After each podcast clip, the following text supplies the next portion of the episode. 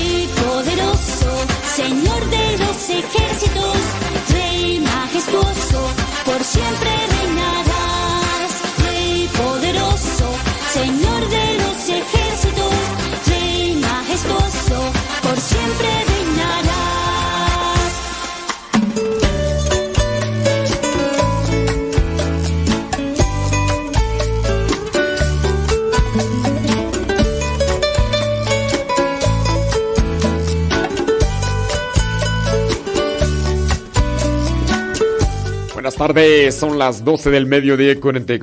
Ahí les encargo que empiecen a compartir la transmisión en Facebook y en YouTube. Si es que está dentro de sus posibilidades. Yo la verdad no me enojo. Porque los únicos que se enojan son los tamales. el guardián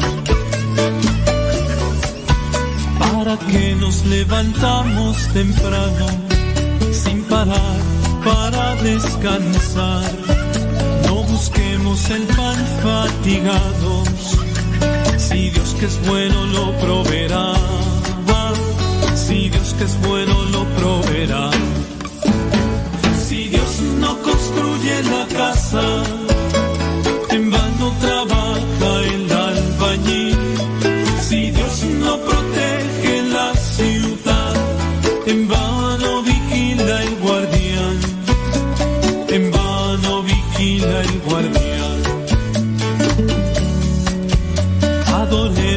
A Dios en su templo, en su casa nos hace habitar.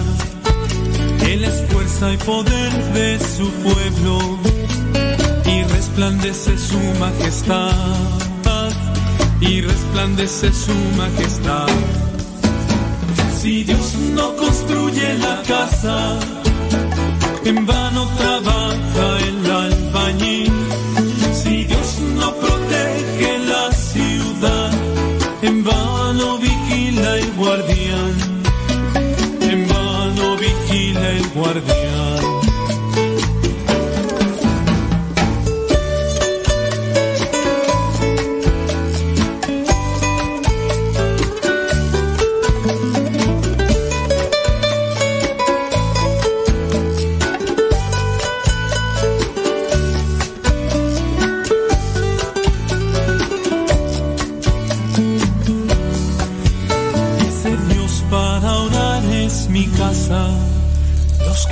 buscan seguro hallarán.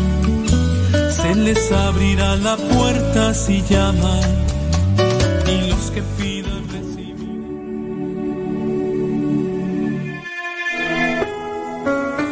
Jacob engendró a José, el esposo de María, de la cual nació Jesús llamado Cristo. La generación de Jesucristo fue de esta manera. María, su madre, estaba desposada con José y antes de vivir juntos resultó que ella esperaba un hijo por obra del Espíritu Santo. José, su esposo, como era justo y no quería difamarla, decidió repudiarla en secreto. Pero apenas había tomado esta resolución, se le apareció en sueños un ángel del Señor que le dijo, José, hijo de David, no temas acoger a María, tu mujer, porque la criatura que hay en ella viene del Espíritu Santo. Dará a luz un hijo, y tú le pondrás por nombre Jesús, porque él salvará a su pueblo de los pecados. Cuando José se despertó, hizo lo que le había mandado el ángel del Señor. Palabra del Señor.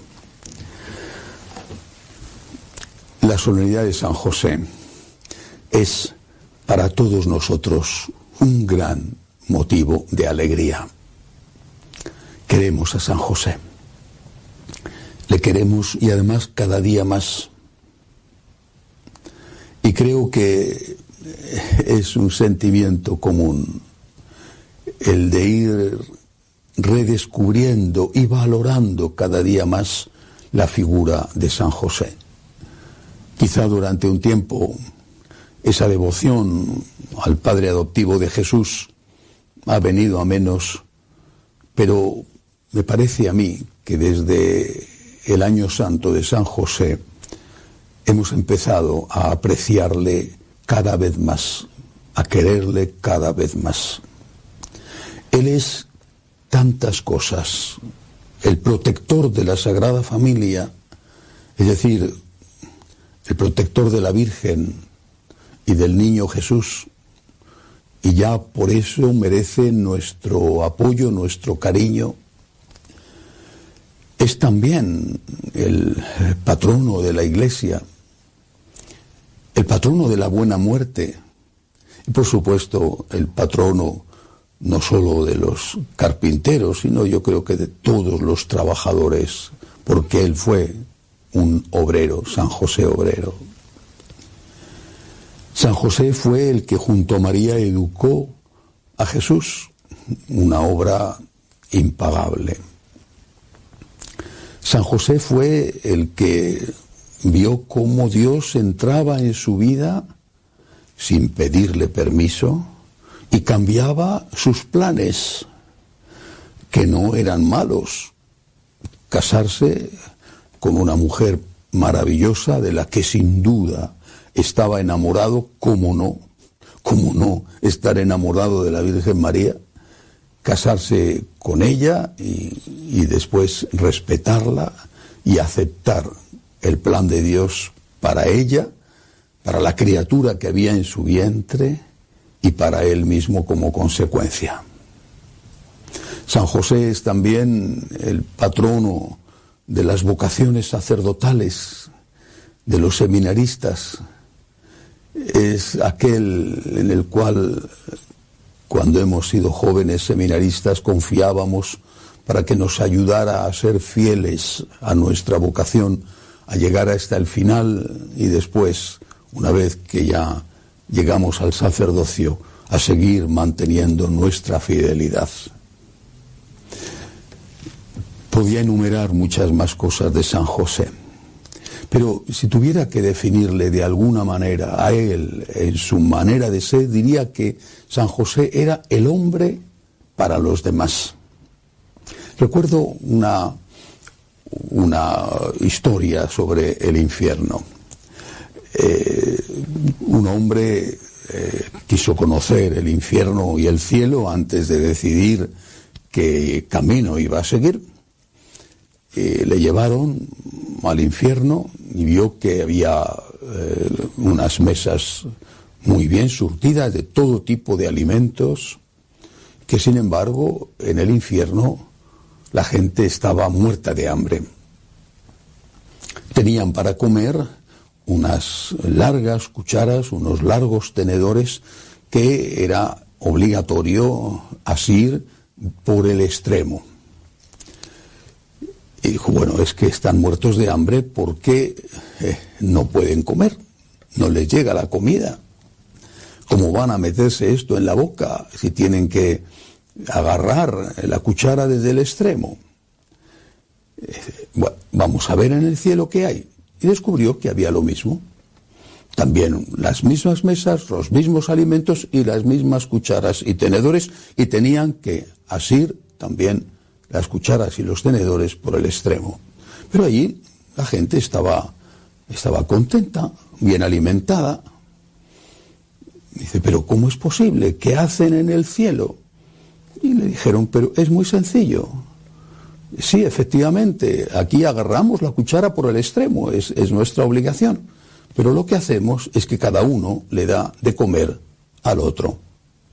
En el infierno, cada uno tenía que darse de comer a sí mismo, porque su egoísmo le impedía pensar en el otro. San José fue el hombre que nunca pensó en sí mismo, siempre pensó en el otro. Y su felicidad fue esa. Su felicidad era pensar en el otro, olvidarse de sí para pensar en la Virgen María.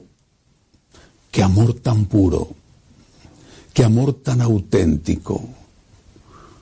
Su felicidad consistió en cuidar de la Virgen mientras vivió, en pensar en ella, en usando la historieta del cielo, en olvidarse de comer él para dar de comer al otro. Naturalmente tenía como compañera a la Santísima Virgen que hacía lo mismo. Y por eso los dos estaban bien alimentados. Su felicidad consistió en cuidar de un niño que no era suyo, pero era más que suyo porque era su padre adoptivo y porque dio la vida por él. Creo que este es el ejemplo que nos deja San José, un hombre para los demás, un hombre para Dios, un hombre para su prójimo, un hombre que era feliz cuando ayudaba, un hombre que era feliz cuando ponía una sonrisa y borraba una lágrima, un hombre que era feliz no cuando pensaba en él, sino cuando se olvidaba de sí mismo para pensar en el bien del prójimo. Quizá Jesús estaba pensando en él cuando dijo aquello de que el que se busca a sí mismo se pierde y el que se olvida de sí mismo se gana para la vida eterna. San José, patrono de la Iglesia, patrono de las vocaciones, no nos olvides, intercede por nosotros, intercede por esta iglesia en profundísima crisis, intercede por los muchachos que han sentido la llamada para que den el paso a pesar de todo, intercede para que aquellos que están en el camino, que han puesto ya la mano en el arado, no den marcha atrás. San José ruega por nosotros, ruega por la Iglesia, ruega por las vocaciones y aprendamos de Él que la felicidad está, consiste en pensar en el prójimo antes que en nosotros mismos. Que así sea.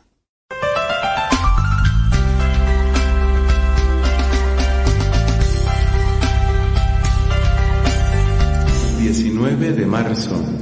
...nuestra Iglesia Católica recuerda y celebra a San José, el esposo de la Virgen María. Desde hace años vengo pensando que ya que la cuaresma es un desierto, porque es acompañar a Cristo en el desierto, y acompañar al pueblo de Israel en el desierto. Entonces, ya que la cuaresma es un desierto, hay dos momentos que son como oasis en el desierto, dos momentos muy especiales, la solemnidad de San José y la solemnidad de la Anunciación a María Santísima.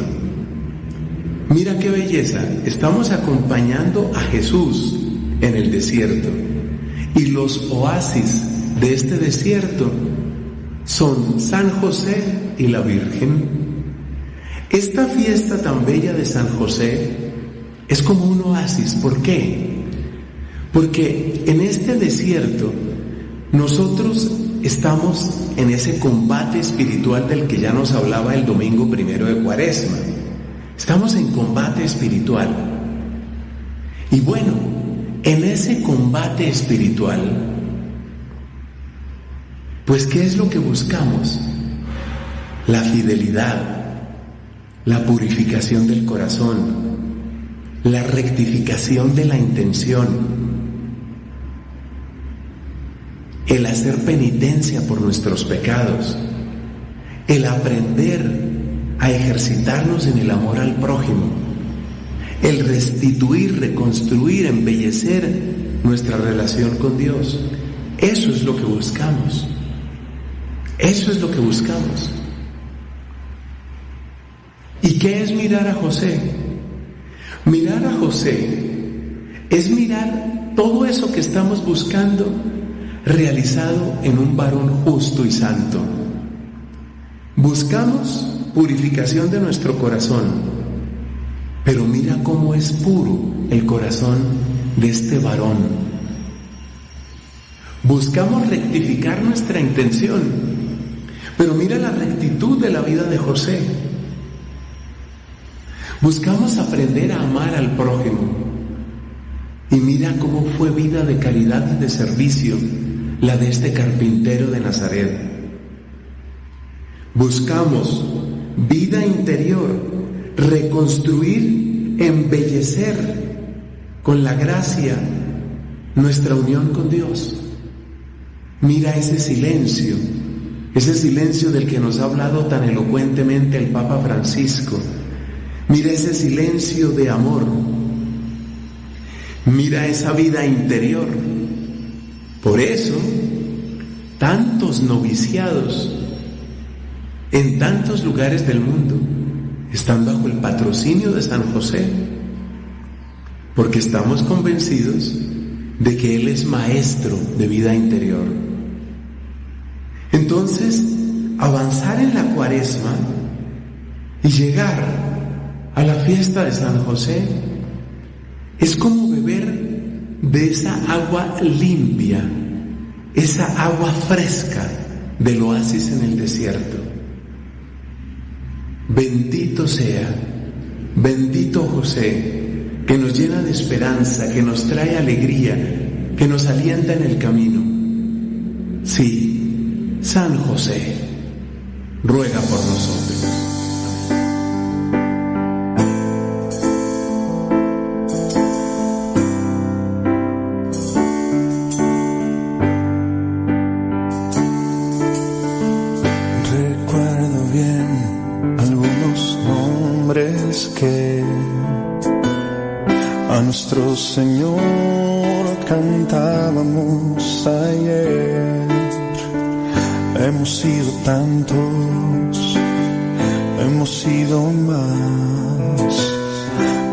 Perdóname. Creo que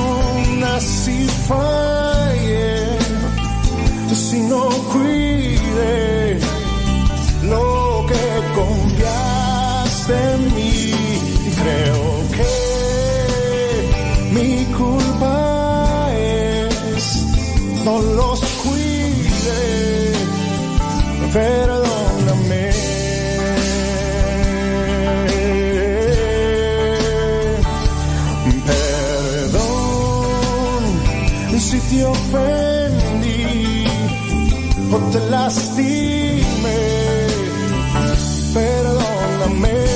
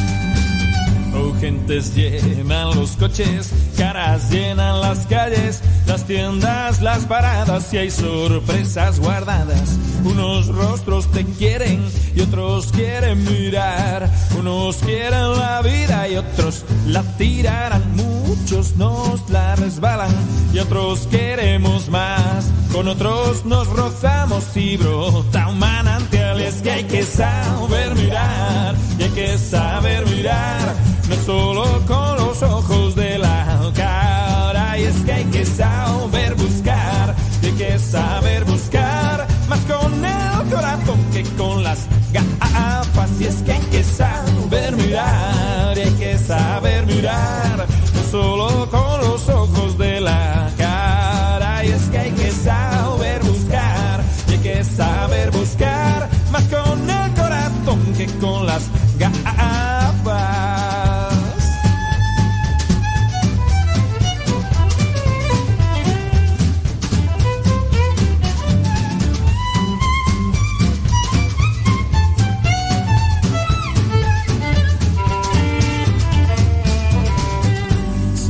En estaciones y en el metro amargados, esperando un cumplido, un aliento, un abrazo, una mirada tierna y entre tanta frialdad abre una conexión y un encuentro de paz. Muchos viven muy serios, no habrán visto la luz. Cada día enciende llamas y una llama eres tú. Y es que hay que saber mirar solo con los ojos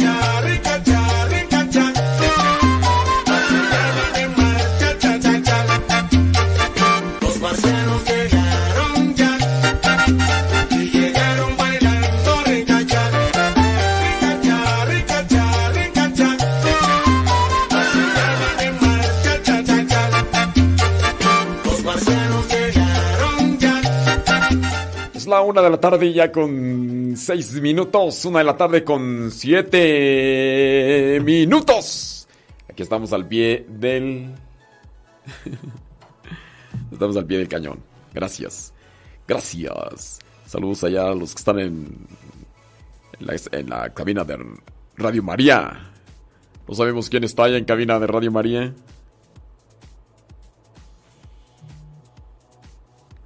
Sí, a ver si nos pueden mandar el nombre ahí de quién está en Radio María para pues, mandarle saludos, ¿no? Porque estoy hablando así? No sé, es que así casi hablan todos los locutores. Algunos ya tienen la voz así, otros. Otros le hacen así, como, que. Como que están. tengo, tengo un conocido. Fuimos compañeros eh, de generación cuando era misionero laico. Fuimos compañeros y ya terminó su misión de misionero laico se casó, trabajaba en unas de estas tiendas donde venden pinturas y después y después, a ver, déjame ver.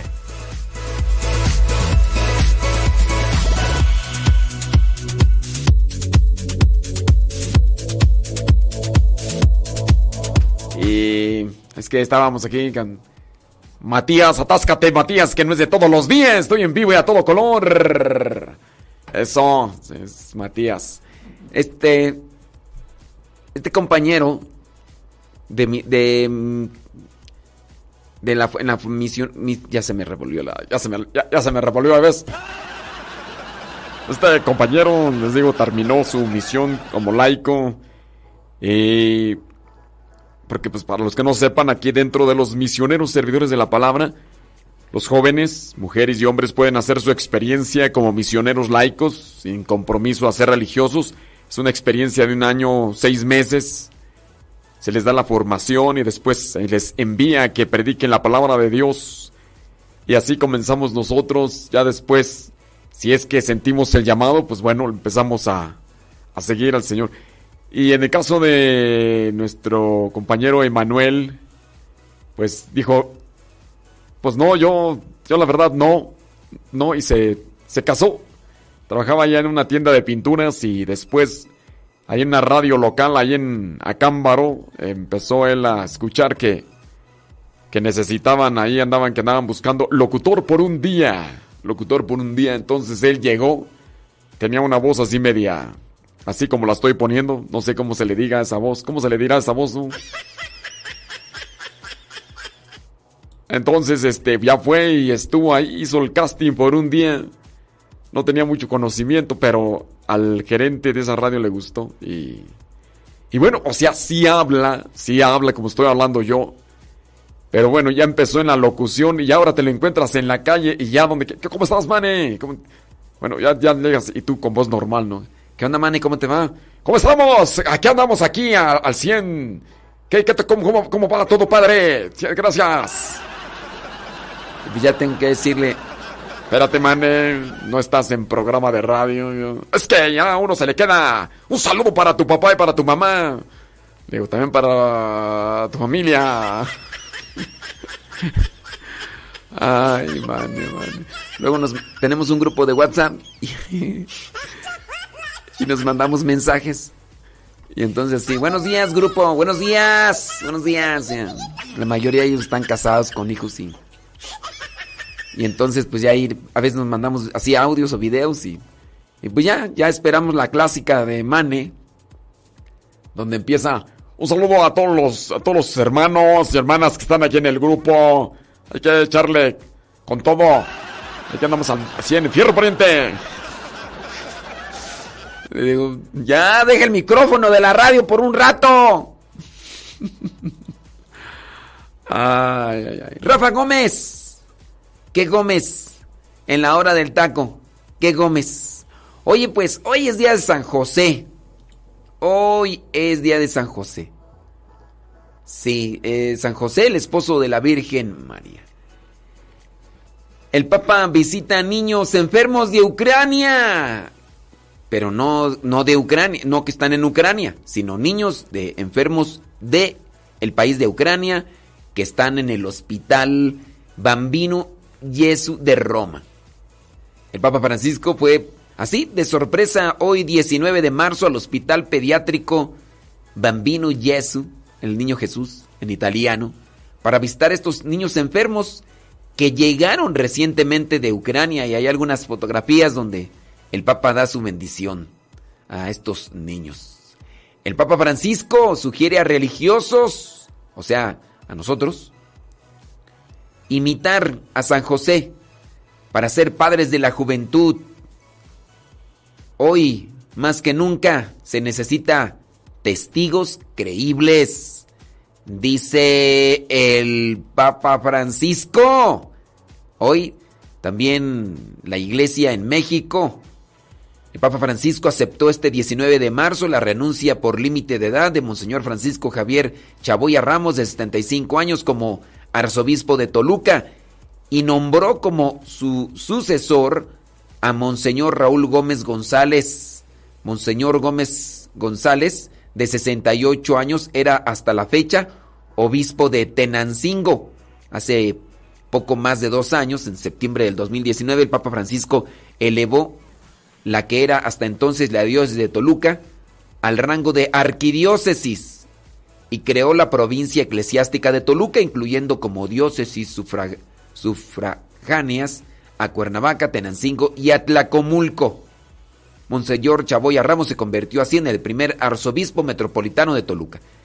Este mm, nombramiento de arquidiócesis es por el territorio que abarca, es decir, es muy extenso y a su vez también es auxiliado el obispo encargado por otro obispo, por el mismo territorio y por la misma también el, número en aumento de los católicos a los que tiene que asistir. El nuevo arzobispo de Toluca ha sido desde el año 2018 el responsable de la dimensión episcopal de música litúrgica de la Conferencia del Episcopado Mexicano. Entonces, ahí tenemos eh, en un comunicado difundido este 19 de marzo, la Conferencia Episcopal de México agradeció el ministerio episcopal desempeñado por Monseñor Francisco Javier Chaboya Ramos en la Arquidiócesis de Toluca y dijo, nos unimos en alegría y oración por esta iglesia particular con su nuevo pastor. Los obispos mexicanos le desearon además a Monseñor Gómez González un fecundo desempeño en el inicio de su ministerio episcopal que el Señor le ha confiado. Bueno, ahí está un nuevo nombramiento para, para la arquidiócesis de Toluca, Monseñor Raúl Gómez González. Bueno, ¿qué más tú? ¿Qué más? El Papa Francisco recordó que este 19 de marzo la Iglesia Católica Universal celebra la fiesta de San José, quien educó a Jesús y le dio ejemplo sobre el significado de hacer la voluntad de Dios. Así que ahí está. Hoy también hoy es día de, de las vocaciones. Por ahí hay una oración muy bonita para consagrarse a José.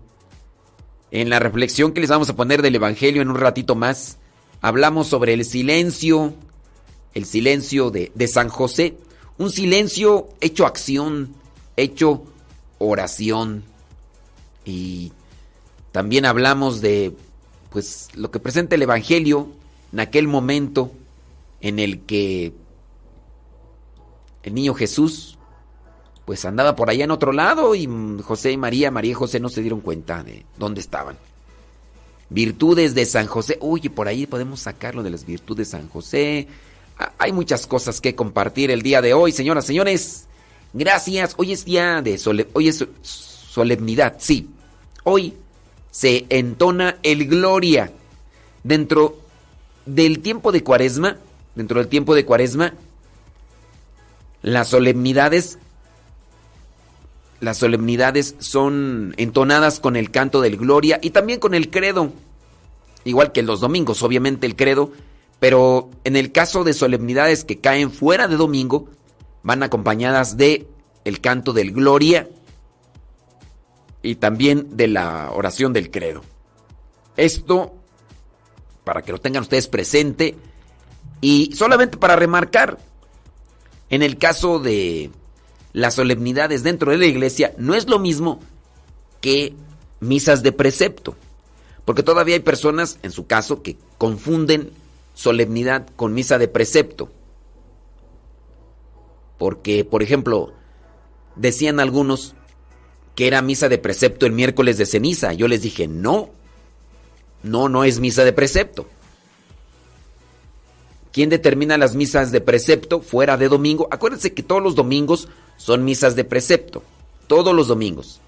Quien falte a una misa de domingo, bajo una cuestión eh, así de urgencia o que sea eh, preocupante, por ejemplo, una persona está enferma, no puede asistir a misa, está infectada del virus u otras cosas, no es pecado si no va a misa. Porque todavía hay personas pues que creen eso. Una persona le iban a, le iban a hacer una cirugía en domingo y dijo, no, no es que tengo que ir a misa porque si no voy a pecar. Pues no. Eh, la circunstancia de enfermedad que impida a una persona participar en misa no carga o no comete como tal pecado. Entonces eso con relación a las personas que no pueden ir a misa en domingo. Si puedes ir a misa en domingo y no vas, ahí sí incurre el pecado. Y es un pecado mortal. Hablando de... Esas son misas de precepto, los domingos. Claro, en sus honrosas decepciones hay personas que tendrán que analizar su situación de vida porque hay algunas que trabajan los domingos y a veces los trabajos que realizan son muy exigentes o desbordan la situación normal, ¿no? Pero hablando de misas de precepto fuera de domingo, ¿Quién establece eso? Lo establece la conferencia de los obispos, es decir, el grupo de los obispos de cada país. La conferencia episcopal de México determina cuáles son las, las misas de precepto. Saludos a Gustavo Tapia. Y entonces, cada la conferencia episcopal de Estados Unidos determina cuáles son las misas de precepto de, de Estados Unidos son diferentes.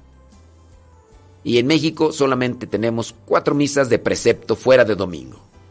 En México solamente tenemos cuatro misas de precepto fuera de domingo. Saludos a Rafa Salomón, son la una de la tarde con 19 minutos. Gustavo Tapia,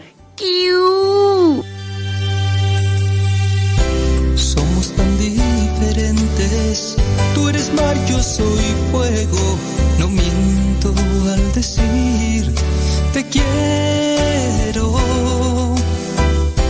No sé por qué razón el destino nos unió. Yo en cambio me pierdo en tus ojos y veo en ellos un reflejo, el más puro del amor.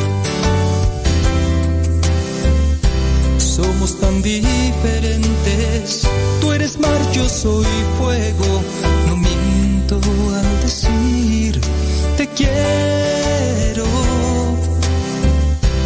No sé por qué razón el destino nos unió.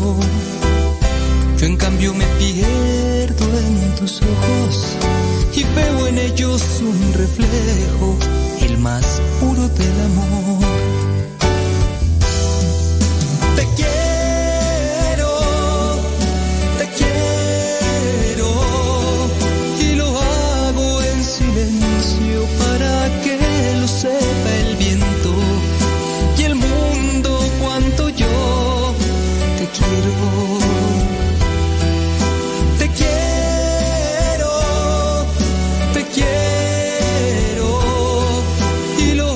¿Qué pasó? ¿Qué pasó? ¿Qué pasó? Juan Carlos de Chapala, Jalisco, ¿qué pasó?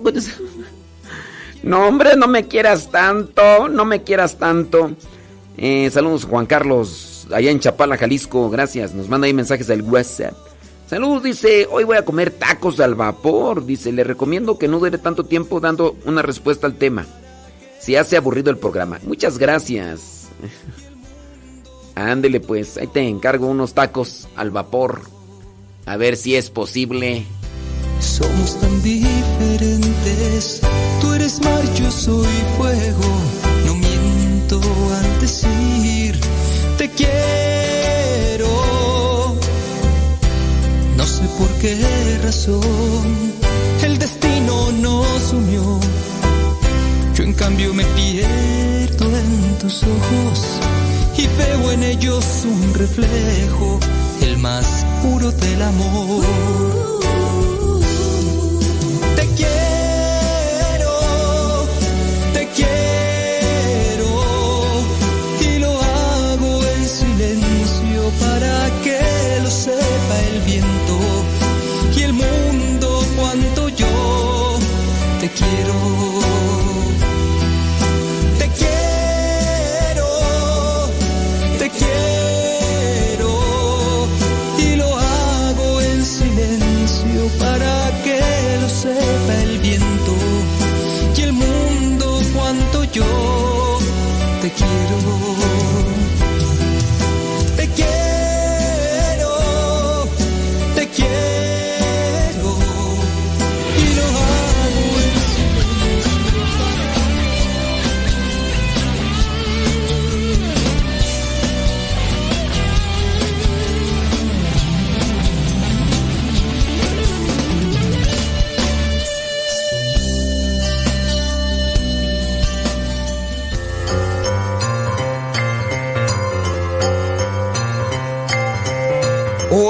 Vamos a hacer una pregunta también un tanto difícil, pero la respuesta está en la Biblia. Así que si somos atentos, iremos descubriendo muchas cosas interesantes.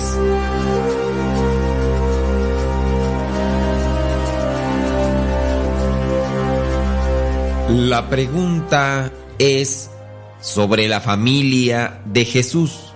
Sí, sabemos que el papá de Jesucristo es José, la mamá María, pero ¿quién es el abuelo de Jesucristo? Sí, ¿quién es el abuelo de Jesucristo? Es decir, ¿quién es el papá de San José? ¿Cuál es el nombre del papá de San José? ¿Cuál era el nombre del padre de San José? ¿Lo sabes? Ok. La pregunta entonces es, ¿cuál era el nombre del padre de San José? ¿Simón? ¿Jacob? ¿O Josué? ¿Cuál era el nombre del padre de San José? ¿Simón? ¿Jacob? ¿O Josué?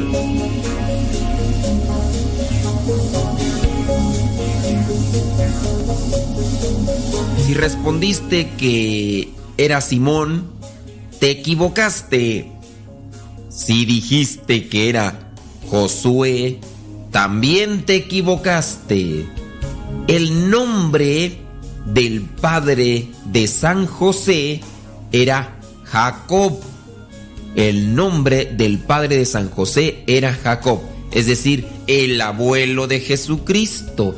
Y lo puedes verificar ahí en la Biblia buscando en el Evangelio de Mateo capítulo 1 versículo 16. Ahí en el Evangelio de Mateo se nos da una descripción de todo lo que es el árbol genealógico de Jesucristo, de dónde viene Jesucristo. Y también es interesante notar que no todo en el árbol genealógico de Jesucristo era muy bueno. No, por ahí también había había algunas cositas que pues que no eran muy muy bien vistas, así que trata de revisarlo, de conocer la historia de la salvación y de darte cuenta que también nosotros podemos pasar por esa racha. Aquí la pregunta será ¿y nosotros quiénes somos? Nosotros somos de los que ayudamos para que esta historia se vaya mejorando o somos de aquellas semillitas negras que a veces afean el arroz o somos de esas ovejas negras que a veces pasamos o hacemos pasar a la familia ratos amargos. hay que esforzarnos constantemente para poder ir corrigiendo cada día esta historia de la salvación que también nosotros estamos, estamos caminando. Dios nos invita a acercarnos cada día a Él. Y para eso necesitamos esforzarnos. Confiemos en Dios, acerquémonos a Él y a seguir caminando.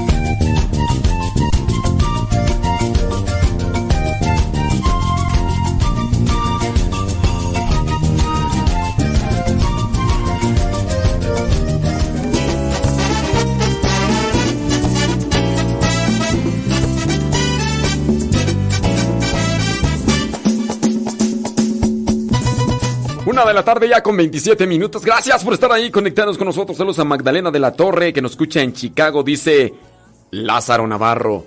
Lázaro, levántate Lázaro. Y nos mandó el mensaje al WhatsApp de Radio María. La que se escucha noche y día.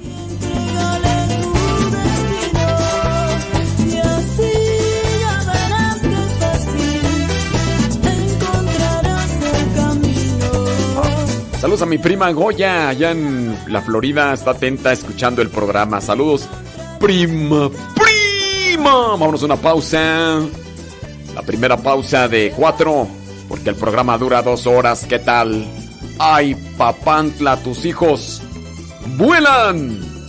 Sale Rafa Gómez. ¿Qué Gómez que adivinas? Vámonos a la pausa.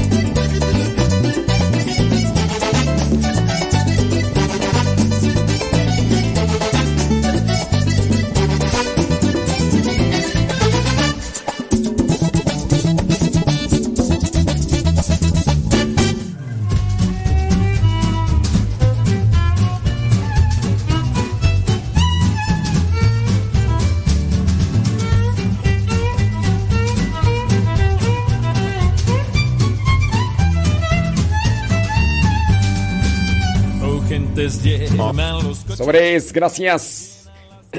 ya, pues para qué estoy. Nomás estoy forzando. Saludos, dice María Gamino desde Chandler, Arizona. Gracias. Ruti Robles desde Guerrero. Ahí les agradecemos mucho a los que le dan compartición. Y ahorita Rafa nos dice que ahora entramos allá, ¿verdad? Rafa, sobres. Gracias a los que le dan compartir y le dan like. Les agradezco un montón porque así el programa puede llegar a más.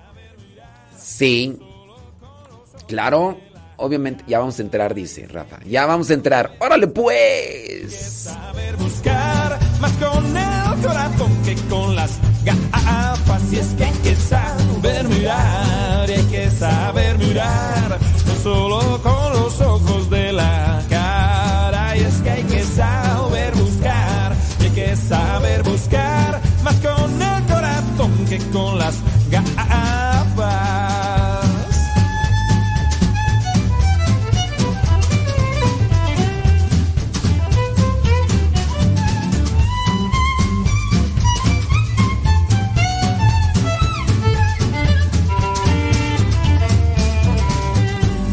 En estaciones y en el metro amargados, esperando un cumplido, un aliento, un abrazo, una mirada tierna y entre tanta frialdad abre una conexión y un encuentro de paz. Muchos viven muy serios, no habrán visto la luz. Cada día enciende llamas y una llama eres tú. Y es que hay que saber mirar y hay que saber mirar, no solo con los ojos de la cara. Y es que hay que saber buscar hay que saber buscar más con el corazón que con las gafas. Y es que hay que saber mirar hay que saber mirar, no solo con los ojos de la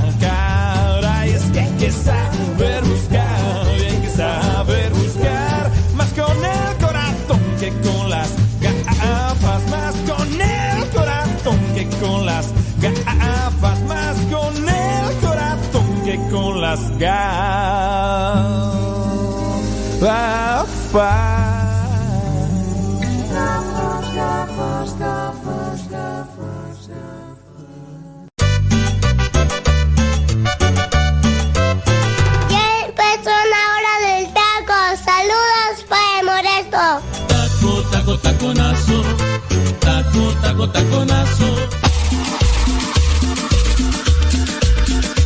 Abuelita, soy tu nieto y ya llegué.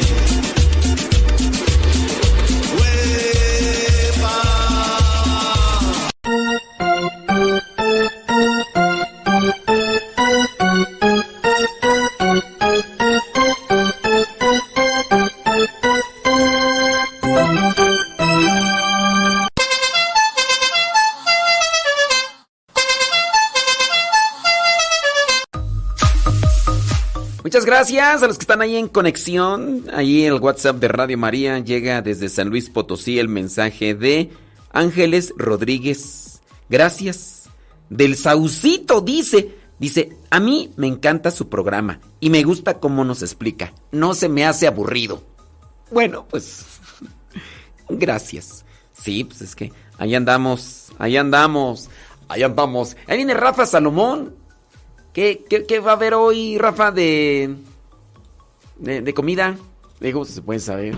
Hay que despertar el hambre si no la hay. Y si ya la hay, cierre los oídos porque le puede dar más hambre. Saludos a Connie Luis Quintana desde Acapulco. Gracias. Lidia Duarte, que nos está escuchando allá en La Puente, California. Gracias, Lidia. María Gemino en Chandler, Arizona. Eh, Ruti Robles dice que está allá en Guerrero en conexión. Saludos.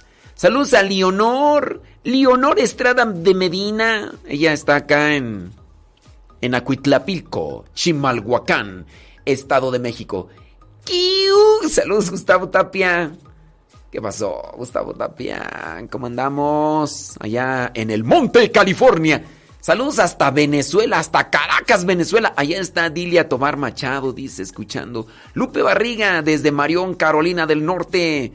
Dice que está preparando todo en su parroquia para eh, la mesa de San José esta tarde. Ha de ser la misa, ¿no? O la mesa. ¿O qué? Mesa, mesa. No, no hay, no sé. sí, o- mesa o misa. Saludos, dice Jiménez Pellita desde Ohio. Saludos a los que van manejando, a los que están trabajando. Saludos a Cintia. Cintia. Dice que mientras llevan un banquete a un evento, porque prepararon birria de chivo, arroz, frijoles, tortillas, salsa, agua de Jamaica y pastel de naranja. ¡Ay, papaya de Salaya! Cintia, ya en Tangancícuaro, Michoacán. No, pues tú, dirás, tú dirás, Rafa, te antoja un taquito de birria con birria de chivo, ¿eh? ¿No? Arrocito, frijoles, tortillas. Sobres, sobres. Rosilina González, allá en Franklin, ¿no? Carolina del Norte. Saludos a don David Trejo, allá en Greenville, Texas. Laura Paredes, dice, mm, escuchando acá, dice, mientras estoy en la cocina, lista para comerme unos chilaquiles rojos con un huevito. Sobres. Saludos a la Chabela allá en Tulare, California. Está lista ahí el pendiente. Nos vamos hasta Perú, porque allá está Lenali Tarazona García. Saludos, Lenali. También a su hermana Odalis. Dice, ya compartí los tamales. ¿Cuáles tamales? ¿A poco ya hay tamales en Perú, Odalis? Vamos a ver, hasta Springfield, Oregon, allá está Betty Galván. Saludos, gracias. Bueno, creo que son los mensajes que allí alcanzo a ver. Ah, Marta Juan Torres, siempre escuchando. Dice que un saludo para su vecina Leonor. ¿Cómo no? Saludos a Leonor. Ya llegó Rafa. Ya llegó, ya llegó, ya llegó Rafa. Con su segmento Músicos para Dios. ¿Cuándo es la una de la mañana? No, una mañana. Van a decir que es grabado. Cuando es la una de la tarde con 38 minutos, hoy sábado 19 de marzo. Vámonos a escuchar a Rafa Salomón.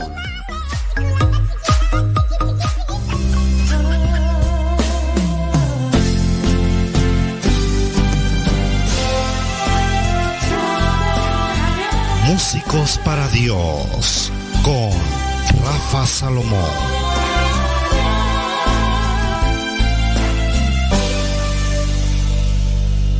Saludos. Es un verdadero gusto estar con todos ustedes y el día de hoy quiero compartir con ustedes en este espacio que está dedicado a los músicos para Dios una anécdota que nos sucedió y que tiene mucho que ver con esto de ser diferentes.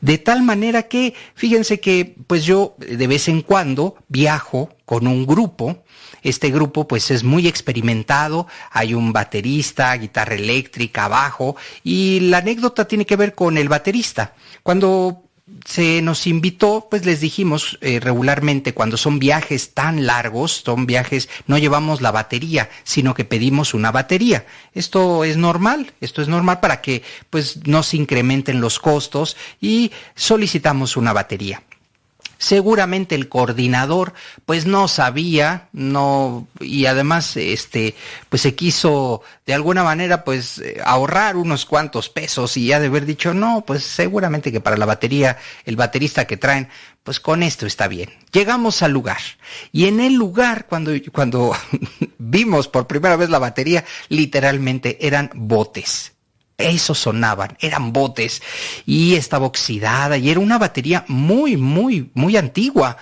Entonces nos quedamos así y quiero decirte algo, nuestro baterista pues es una persona muy experimentada, es profesor de música, toca por solfeo, es decir, toca la batería por nota. Entonces cuando vio aquello, pues yo le dije, Iván, este, esta batería pues está a punto de, terminar en la basura. Y me dijo, no te preocupes, Rafa, eh, nosotros este, vamos a sonar como Dios quiera que sonemos. Y entonces pues la arregló ahí en el momento. Y yo creo que el coordinador en algún, este, pues ha de haber dudado muchísimo, pues ha de haber dicho, ay, viene, viene un baterista, pues seguramente ha de, tocar así, este, dos, eh, dos eh, tambores y ya. No. Cuando empezó a escuchar aquello, porque permíteme decirte, y lo comento con sencillez y con humildad, pero eh, el nivel de músicos para Dios que, que eh, se tiene, y específicamente en Iván, que es un baterista, es de primerísimo nivel. Entonces, al tocar lo hizo con el alma, lo hizo con el corazón, con la garra, y hizo sonar aquello aquella batería que, pues les digo, estaba en unas condiciones muy, muy, muy malas, el mismo coordinador se acercó y dijo, oigan, discúlpenme, es que pues yo no quise pues invertir en una batería, no pensé que el nivel que traían ustedes pues era, es un nivel bastante serio y, y pues al siguiente día ya, porque nos íbamos a quedar ahí varios días de concierto, al siguiente día le consiguió una batería de, de mm, madera de maple, hermosísima, una batería que nos quedamos así, nada que ver con la anterior, y pues lo entendemos. A veces nuestra iglesia pues tiene estas limitaciones y a veces hay que convencer y convencer pues con talento. Cuando se dieron cuenta de el nivel de, de batería y de baterista que es Iván, que por cierto le envió un abrazo fuerte, pues se dieron cuenta y dijeron, no, creo que sí, merece una buena batería. Ya, como sonó el segundo, tercero y cuarto día, bueno, pues ya, ya es historia. Pero te comento esto, ¿quién tendría, digamos, la sencillez de decir, bueno, pues si esta es la batería, esta la toco tal cual como es y no importa? No importa que pues yo sea un, este, un músico experimentado, no importa. Entonces, pues ahí está, el ser diferente es pues con lo que hay, dar el mensaje. Y seguramente que alguien se dará cuenta que lo que llevas es de un nivel de profesionalismo y que además lo hacemos con mucho cariño. Nuestro baterista, Iván, él pues eh, lo hace con mucho cariño y además es un músico consagrado, lo hace para Dios y pues ahí, ahí está su talento puesto. Este era mi comentario. ¿Cuántos músicos antes de ser invitados piden una marca, piden algo y a lo mejor no ejecutan con pues con esa maestría que pues se requiere para tener un instrumento un buen instrumento. Así que ánimo a seguirse preparando, que las anécdotas esas seguirán llegando. Esto es Músicos para Dios. Yo me despido por ahora. Hasta pronto.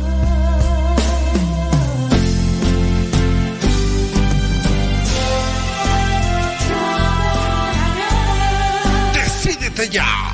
Músicos para Dios.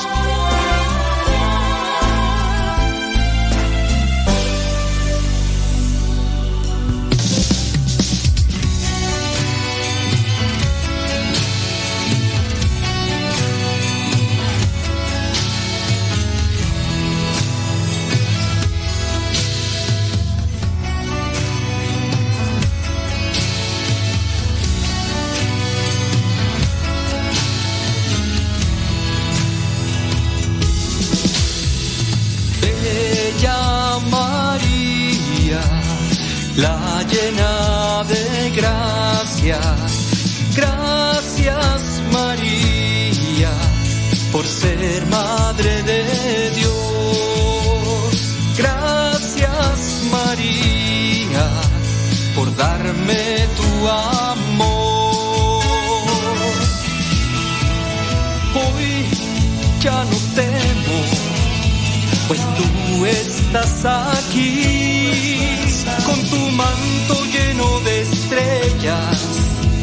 tan bellas de verdad.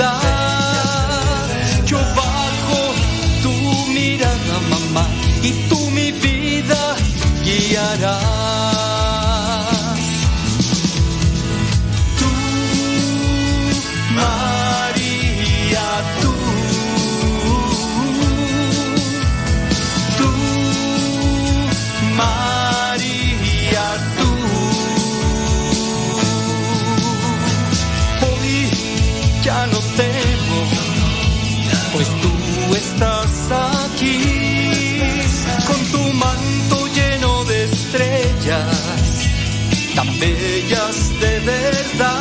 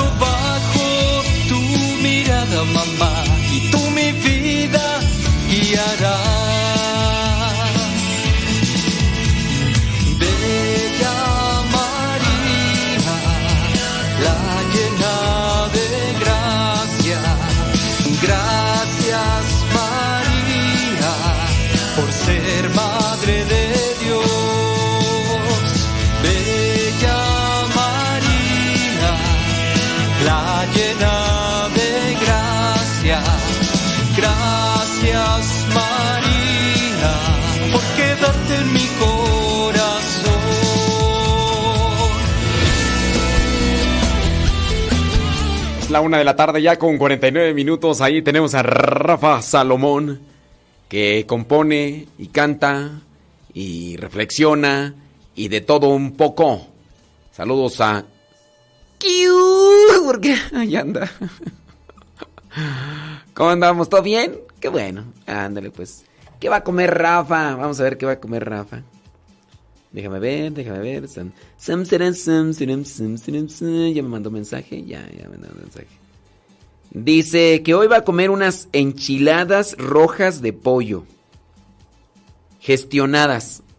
Este. No sé a qué se refiere. No, no sé a qué se refiere con gestionadas, pero. Este. Ay, ay, ay. Gracias. Dice, me gusta mucho su programa. Y también aprendo mucho, dice Carla. Carla en San Luis Potosí. Gracias, Carla. Dios te bendiga, ¿eh? Muchas gracias. Déjame ver quién nos manda más mensajitos por aquí y por allá. Más allá, Sacuyán, Sacuya. Déjame ver. San, san, san, san. Ya viene por ahí la licenciada Liz Franco, ¿eh? Juan R. Saludos, Juan R. ¿En dónde nos escuchas? Dinos dónde nos escuchas. Leti Núñez. Dice allá en Brooklyn, New York. Spreading the news. Dice. Un saludo. Dice para Yola. Para Rafa. Y para Doña Elsa. Las tres señoras a las que les comparte el programa. Ándele, pues bueno, pues saludos a ellas. Que Dios les bendiga. ahí andamos. Leito Rojas en la Ciudad de México haciendo la talacha, dice, con su hermano Manolo. Toda la casa, dice, pues está así, pero... Ah, es que se metió un intruso no deseado. Pequeño ratón o grande, no lo sé, pero... Andan por ahí haciendo remo... Saludos a Manolo, Manolo. ¿Cómo estamos, Manolo? ¿Todo bien, Manolo? Saludos a Gabriela de Houston, Texas. Dice que ella está preparando unos tamalitos verdes y rojos. Bueno, ¿son para eh, ya para la comida o son para la cena? Ana Quiroz desde Goshen, Indiana. Gracias, Ana. Ahí está conectada también escuchándonos. Brenda Puentes. Ah, dice que son gratinadas. Eh, enchiladas gratinadas. Ah, gratinadas. No sé qué será gratinadas. Este. Gratinadas, así como que se me figura como. Como gelatina, ¿no? No sé.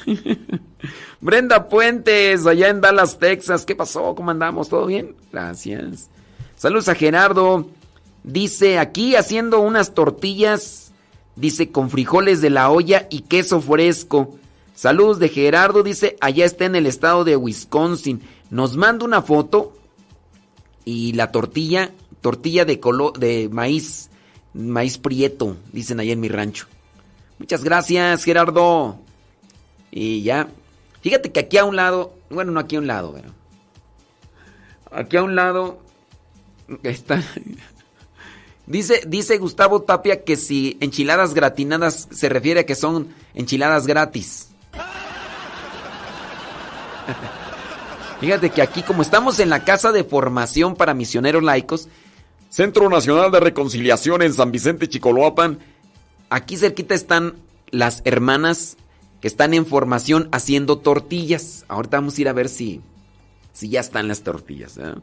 Silvia Ábalos, saludos, dice, gracias, dice, dice, a mí me gusta su estilo, para nada se me hace aburrido. Usted siga adelante, padre, de Holly, Texas, gracias.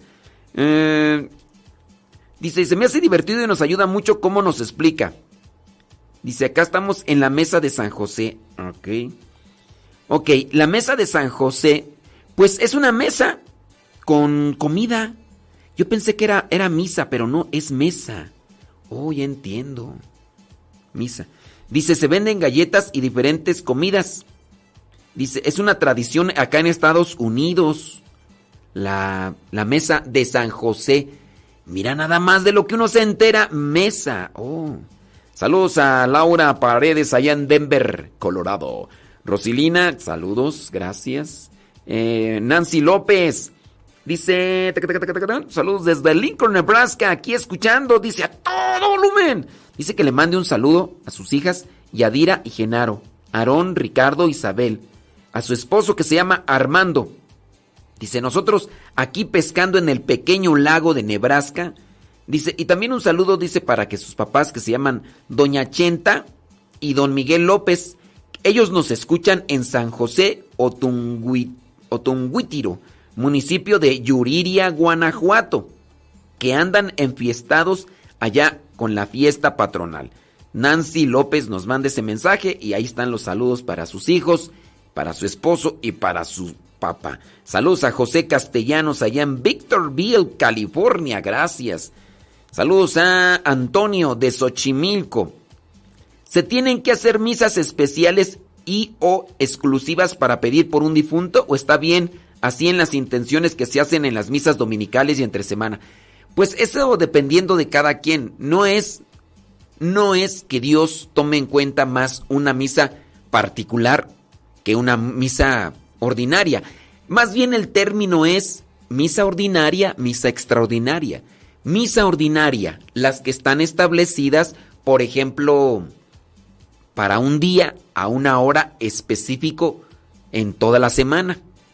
Por ejemplo, aquí donde estamos nosotros, hay misas para la gente, para el pueblo, o sea, no van a decir, ay, entonces ustedes no hacen misas para la gente.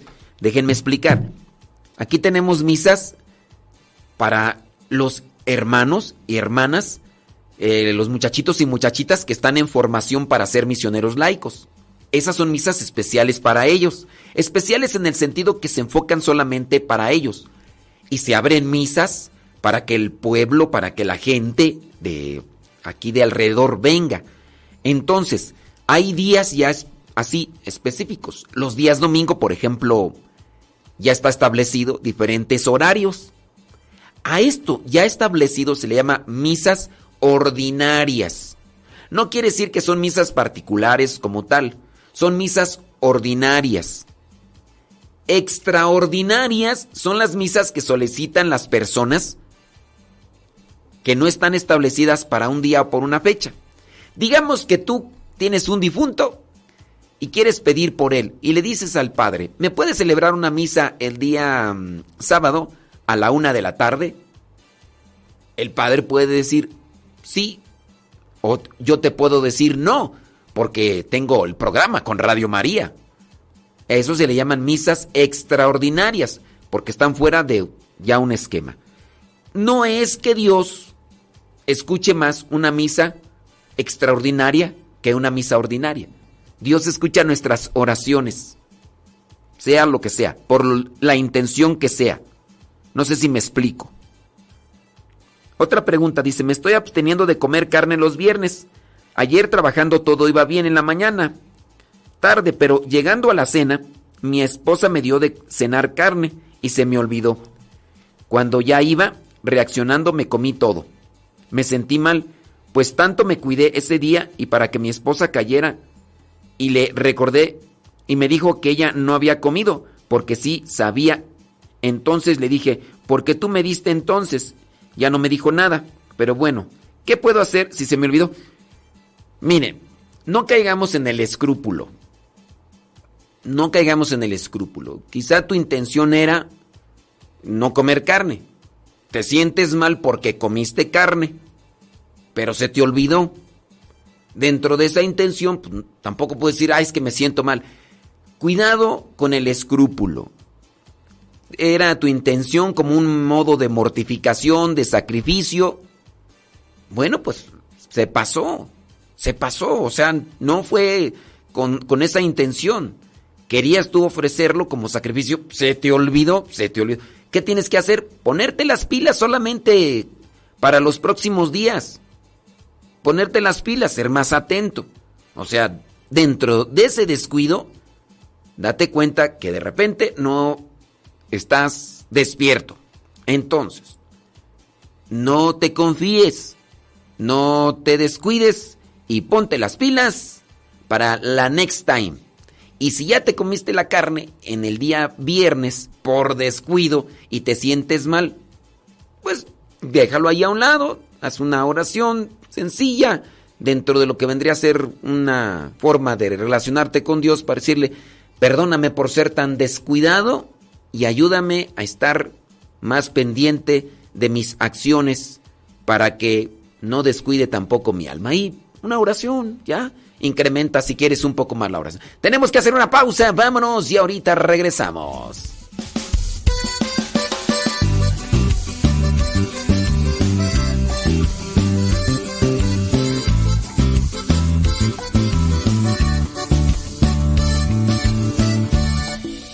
Cada mañana que me levanto, yo miro al cielo, quiero estar junto a ti empieza otro día que tú permitiste. Quiero buscarte y aprender más de ti. Tú prometiste estar siempre con nosotros. Entra en mi vida, toca mi corazón.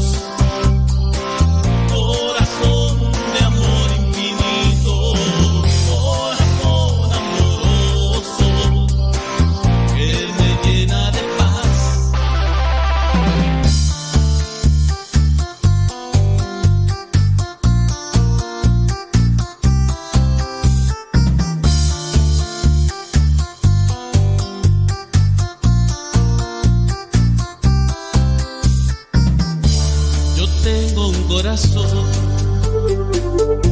que me da la calma. Yo tengo un corazón que alimenta mi alma.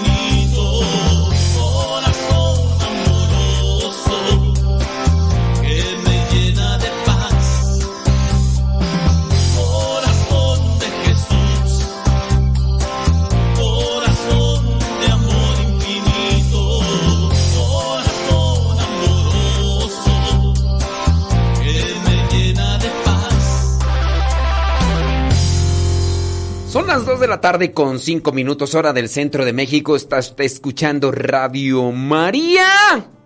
La que está ahí siempre en su sintonía. Gracias, muchas gracias. Hoy es sabadito, sabadito 19 de marzo, día de San José. Y aquí estamos. Gracias, muchas gracias. A los que nos mandan saludos, a los que nos dicen dónde nos escuchan, qué van a comer. Gracias por su atención, gracias por su cercanía, gracias también por su, su oración. Les agradecemos de verdad que, que estén ahí y que, y que nos ayuden a tener también un momento agradable. Por ahí ya nos llegaron mensajes también en audio. Déjame ver dónde, dónde, dónde andan. Saludos a los Pepes. Saludos Pepe. ¿Cómo andas Pepe? Dice aquí saludo, a ver. Hola, hola, padre Lule. ¿Qué onda? Soy Pepe Muñoz. ¿Qué onda, qué onda, Más Pepe? para decirle que estoy, me estoy haciendo mi molito Sobres. poblano. Eso, eso. Porque hoy es mi santo. Claro. Entonces ahí si te quieres dar una vuelta, aquí en. Puebla, Puebla de Los Ángeles. Bien, esperamos. Gracias Pepe. Gracias, tu amigo Pepe Muñoz. Chao. Felicidades Pepe, muchísimas gracias y que, que Dios te bendiga y, y- Salud, dice ahí en el WhatsApp de Radio María. eh, excelente programa, felicidades desde Puerto Vallarta, Francisco Arechiga. Mira, eh, dentro de todos los mensajes, sin duda los que veo con, con agrado, no es que desprecie los otros, pero sí veo con agrado que los varones nos manden sus, sus mensajitos. O sea, no es que desprecie los de las damitas, pero son más comunes, son más comunes. Casi no ves mensajes de hombres eh, escuchando la radio. Casi no ves. Entonces cuando tú ves aquí, por ejemplo, Pepe, que hasta está, se está haciendo un mole. Y también de Francisco Arechiga, allá en Puerto Vallarta. Pues. Así que muchas gracias a los caballeros que se dan este tiempecito. Dice por acá otro mensaje que nos mandan desde Culiacán, Sinaloa. No sé si ahorita estamos conectados en Culiacán, Sinaloa. La cuestión es que al parecer nos estaban pasando solamente una hora. Y ya no sé si este mensaje lo va a escuchar la persona que nos lo mandó. Dice, tengo mucho tiempo que lo escucho y no se imagina cómo me hace reír. Aparte de que aprendo muchas cosas. En, dice, en mí, dice, cada que vamos a comer carne, dice, en que en su casa van a comer carne de puerco en salsa verde y un arroz rojo. Dice que pide bendiciones, ya que mañana su esposo y ella cumplen 20 37 años de casados. Dice, soy Chofi de Culiacán, Sinaloa. Que Dios Todopoderoso derrame abundantes bendiciones en ustedes. Matrimonio que cumple 37 años. La bendición de Dios Todopoderoso, Padre, Hijo y Espíritu Santo descienda sobre ustedes y les acompañe siempre. Ahí está Chofi, saludos a tu esposo allá en Culiacán, Sinaloa. Nos llega otro mensaje ahí al WhatsApp de Radio María, gracias. Dice, desde Jalapa, Veracruz, cocinando mole casero con arroz blanco, sazonado con hierbabuena. Órale. Para festejar al santo patrono San José en el santuario parroquial de Lavandería, Veracruz. Y pide banco de oración por Zenaida Castro, Santana y familia Trujillo Magaña. Porque están con el virus. Y dice que esto de gratinadas quiere decir que es con queso derretido. Muchas gracias, Lupita. Y bueno, pues ahí vamos a tener en cuenta estas intenciones en el banco de oración. Saludos pues hasta Jalapa, Veracruz, Veracruz.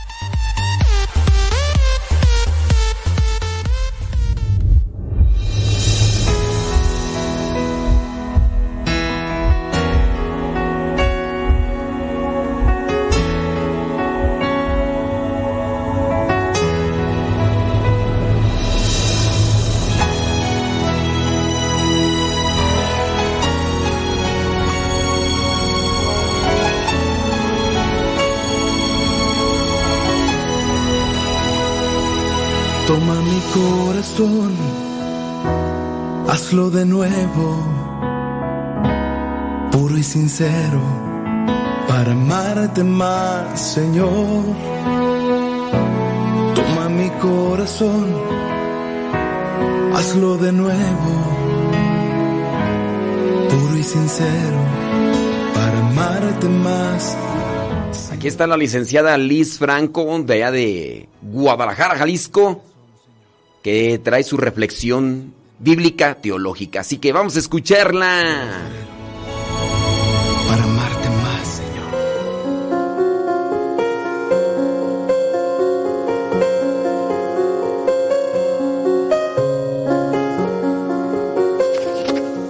Hello, hello. Día de hoy vamos a hablar acerca de un tema muy, muy cercano a mi corazón. Y en serio, en serio, espero que también al tuyo.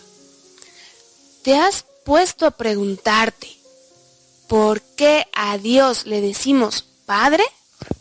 ¿Por qué? ¿De dónde viene? ¿A quién se le ocurrió? No me malinterpretes, está buenísimo el título y es mi favorito. Es el más precioso, el más cercano, pero ¿de dónde viene? Si agarras tu Biblia y te vas al libro del Génesis, te vas a encontrar con un Abraham que tiene una relación muy cercana con Dios, pero jamás le dice padre. Después vamos a encontrar a un Moisés que cientos de años después se encuentra con Dios en esa zarza que arde y no se consume. Y cuando Dios lo manda con Faraón para liberar al pueblo, le dice a Moisés, ajá, pero ¿quién les digo que me manda? Y Dios le contesta, yo soy. Y sí, Él es y nadie más. Un poquito complicado, si no está en contexto, saber que a eso se refiere. Y los hebreos le ponen el nombre de Yahvé. A lo largo del Antiguo Testamento vamos a encontrar que el Dios de los hebreos, el Dios verdadero, se llama Yahvé. También de repente le dicen el Señor de los ejércitos o títulos similares, que tiene muchísimo sentido porque a lo largo de su historia el pueblo luchó con muchísimos pueblos, imperios, invasiones, deportaciones y buscaba que Dios, digamos, vengara o hiciera justicia o los defendiera. Pero el término padre es neotestamentario, o sea, del Nuevo Testamento. Y sí, como seguramente ya lo adivinaste, a quien se le ocurrió fue a Jesús. Jesús ya en su vida pública, predicando, haciendo milagros, y algunos de sus discípulos se acercan y le dicen, Maestro, enséñanos a orar. Esta sed del discípulo de tener esa comunicación y cercanía con Dios. Y está perfecto y Jesús va a conceder ese deseo y nos va a regalar la oración preciosa que es el Padre nuestro. Importante, ¿con qué palabra inicia? Padre. Si a mí me preguntas la palabra Padre, todavía se me hace como un poquito formal. Si nos vamos al arameo, Jesús no dijo Padre en este sentido como de autoridad, sino más bien como decir papá o papi más de confianza, de amor, de abandono, que es precisamente como quiere que nosotros veamos a Dios. Si bien nosotros somos hijos de Dios por adopción, ¿por qué? Porque no somos de la misma naturaleza divina de Dios, sino que somos humanos, gracias a Jesús nos podemos llamar hijos, es decir, somos hijos por el Hijo.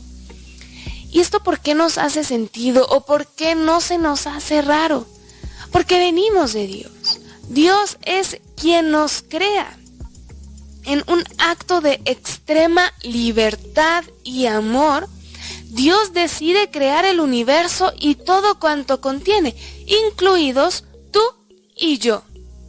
Si te vas al primer capítulo de tu Biblia en el Génesis, vas a encontrar el primer relato de la creación en seis días es un tanto escueto.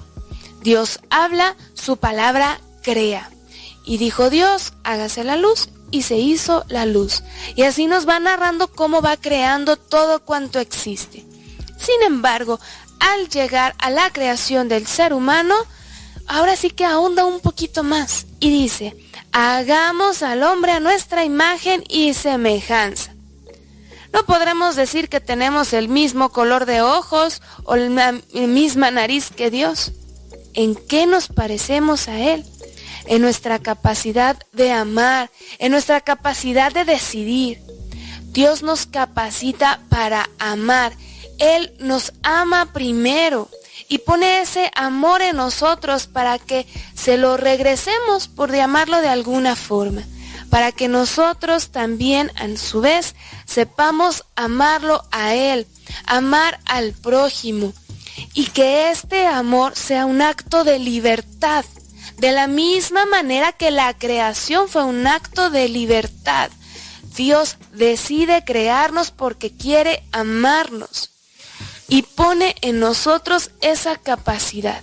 Si nosotros nos vamos al segundo relato de la creación, vamos a encontrar que cuando Dios crea al hombre, toma barro, toma tierra, le da forma y le da el aliento de vida, sopla sobre él. Nosotros, por llamarlo de alguna forma, tenemos un pedacito de Dios en nosotros. Dios se nos da. Por eso es también nuestro Padre no al nivel de Jesús, que esto por favor quede claro, nosotros no tenemos naturaleza divina, pero sí Dios sopla sobre nosotros este aliento de vida. ¿Y a qué nos invita? A dar esa misma respuesta de amor. Dios ama a todos, buenos y malos, les sean gratos o ingratos.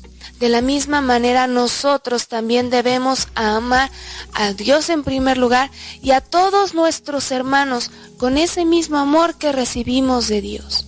Este amor, esta libertad nos lleva a decidir abandonarnos a nuestro Creador.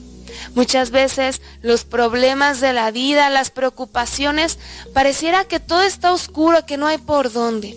Te invito, te reto a que el día de hoy te acerques a Dios y le digas, papá, papi, tengo esta situación, me abandono a ti, ayúdame a responder de tu amor con más amor hacia ti y hacia mi prójimo.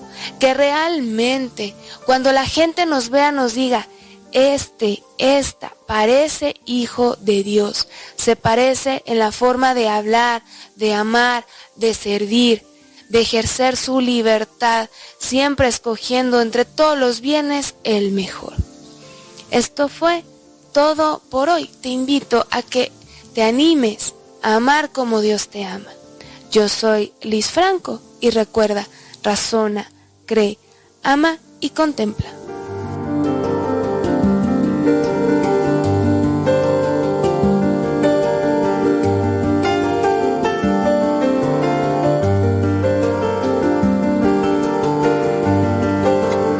...60 segundos con Dios. Cuando reviso mi cuenta de Twitter, me doy cuenta del ánimo de muchos de ustedes. Hay una gran cantidad de mensajes que revelan aburrimiento. En este momento, recuerdo un hermoso pensamiento que aquí comparto contigo. En ti confío, mi Jesús. Espero que me enseñes a vivir como tú. Es preciso sufrir, padecer sin descanso, sin consuelo.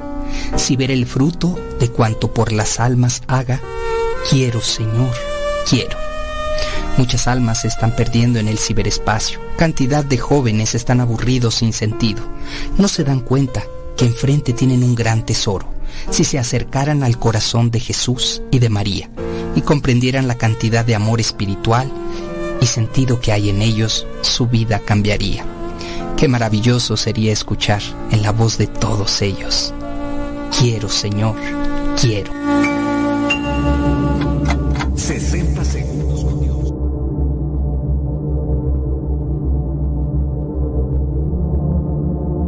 Un día estaba un joven en su casa y alguien tocó la puerta.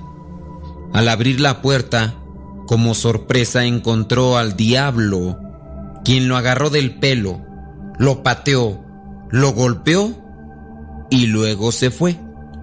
Y pensó el muchacho, ¿qué debo hacer? De pronto, cuando el diablo se había marchado, vio pasar a Jesucristo y pensó, sí, voy a decirle que venga. Si él está en mi casa, el diablo no va a entrar. Entonces el muchacho fue hacia Jesucristo y lo invitó a pasar.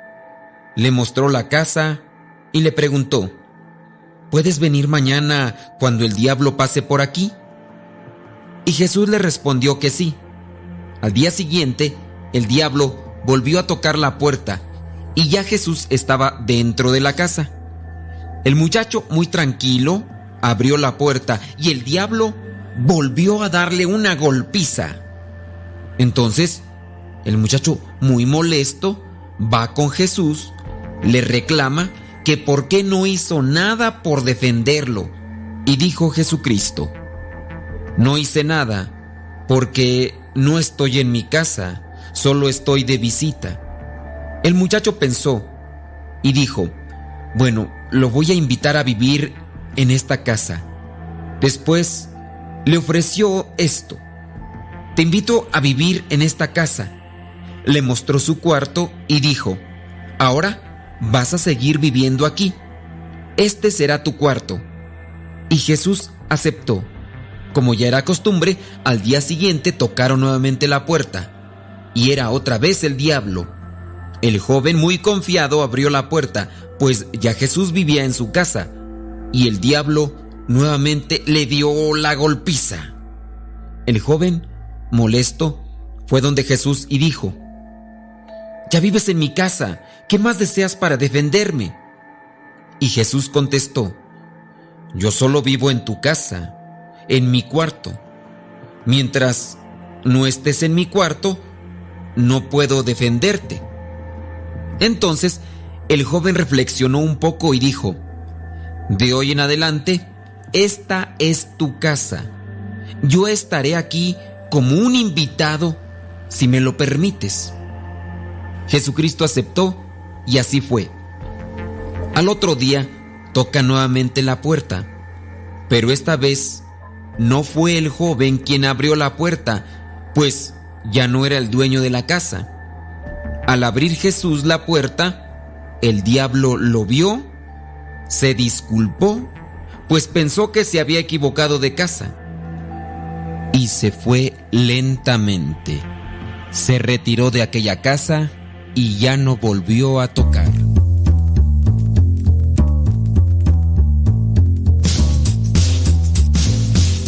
Moraleja. Como consejo, quiero decir que no es suficiente el decir dentro de nosotros que Jesús vive en nuestro corazón.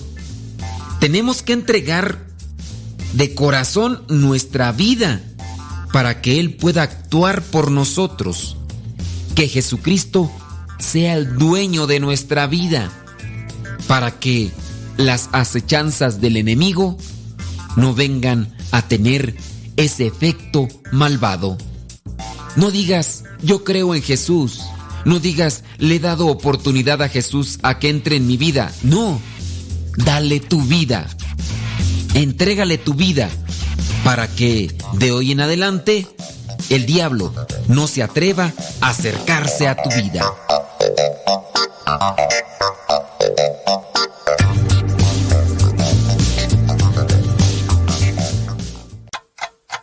60 segundos con Dios. Alguien me preguntó, ¿cómo puedo conocer a Dios? Fue una pregunta provocadora, ya que se trata de un encuentro único y personal. Conocer a Dios desde la razón puede ser muy complicado y tal vez no podamos profundizar en ese vasto amor. Conocer a Dios desde el corazón es muy recomendable, pero también tiene sus riesgos.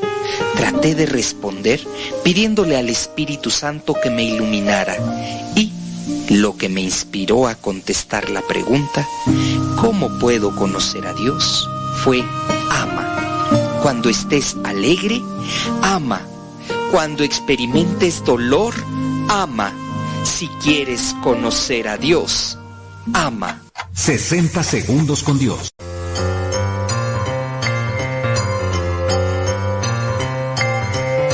La siguiente pregunta es de la cuestión bíblica. Pon mucha atención. La pregunta es la siguiente. ¿De dónde era nativo José, el padre de Jesús, aquí en la tierra? ¿De dónde era nativo? Es decir, ¿de dónde era? ¿Era de Belén, de Jerusalén o de Nazaret? ¿De dónde era nativo José, el padre de Jesús, aquí en la tierra? ¿Era de Belén, de Jerusalén o de Nazaret? Una respuesta un tanto difícil o a lo mejor capciosa, ¿verdad? Porque pues nos podemos ir con la finta pensando que José era de Belén. No, ahí fue donde nació Jesucristo, en Belén.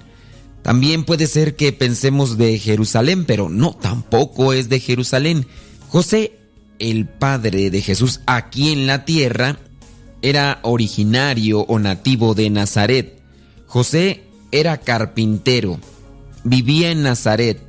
José hizo las veces de padre de Jesús y lo llevó a Jerusalén para la purificación, como nos lo narra Lucas capítulo 2, versículo 2. Después huyó con Jesús y con María a Egipto para escapar a la persecución de Herodes. Después dice ahí en Mateo que volvió a Nazaret y se estableció ahí. Es decir, anduvo de un lado, pero volvió después a Nazaret y ahora sí ya se estableció. Por eso nos atrevemos a decir que José era nativo de Nazaret. También hay otras partes en la Biblia cuando llegan a mencionar de Jesucristo y algunos llegan a preguntar, ¿de Nazaret puede salir algo bueno? Quizá a lo mejor en algunos casos no podrán decir de nuestros lugares de origen, pero creo que hay que cumplir con la voluntad de Dios y no hay que hacer las cosas lo mejor que se pueda en correspondencia a un lugar de origen o por querer adquirir algún tipo de fama o prestigio o en su caso llamar la atención. Hay que buscar cumplir con la voluntad de Dios, tener presente que no somos más porque nacimos en un país o en un lugar diferente a otros. Somos más porque somos hijos de Dios. Cuando te pregunten ¿de dónde vienes? Recuerda que hemos venido de Dios, hemos venido del cielo y estamos de peregrinos en este mundo y nos corresponde cumplir la voluntad de Dios para nuevamente regresar a la patria eterna. Venimos del cielo, nacimos quizá en algún lugar de la tierra, pero nuestra patria nos espera, así que luchemos día a día para alcanzarla.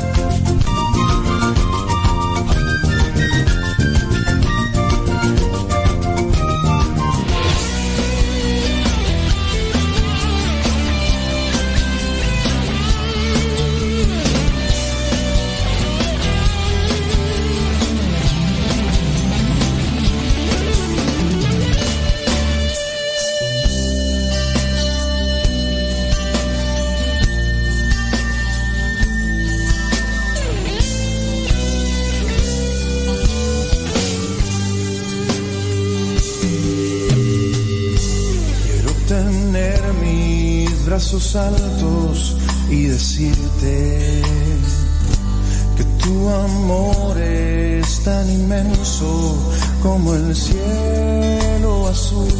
Eres tan bueno, Padre Santo, y eterna tu bondad, tu bendición estará por siempre en mi corazón.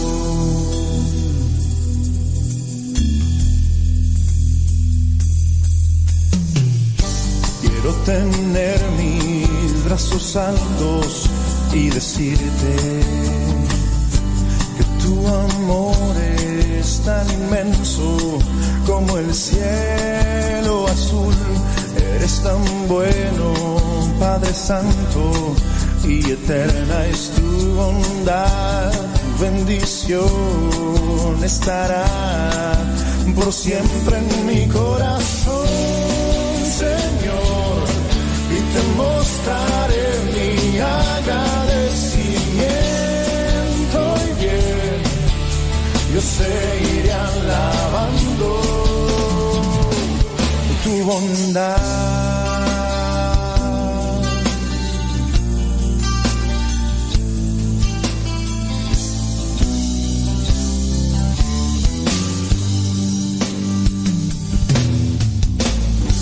Quiero tener mis brazos en alto y decirte que tu amor es tan inmenso como el cielo azul. Eres tan bueno, Padre Santo, y eterna tu bondad, tu bendición estará por siempre en mi corazón. Te mostraré mi agradecimiento. Y bien, yo seguiré alabando tu bondad,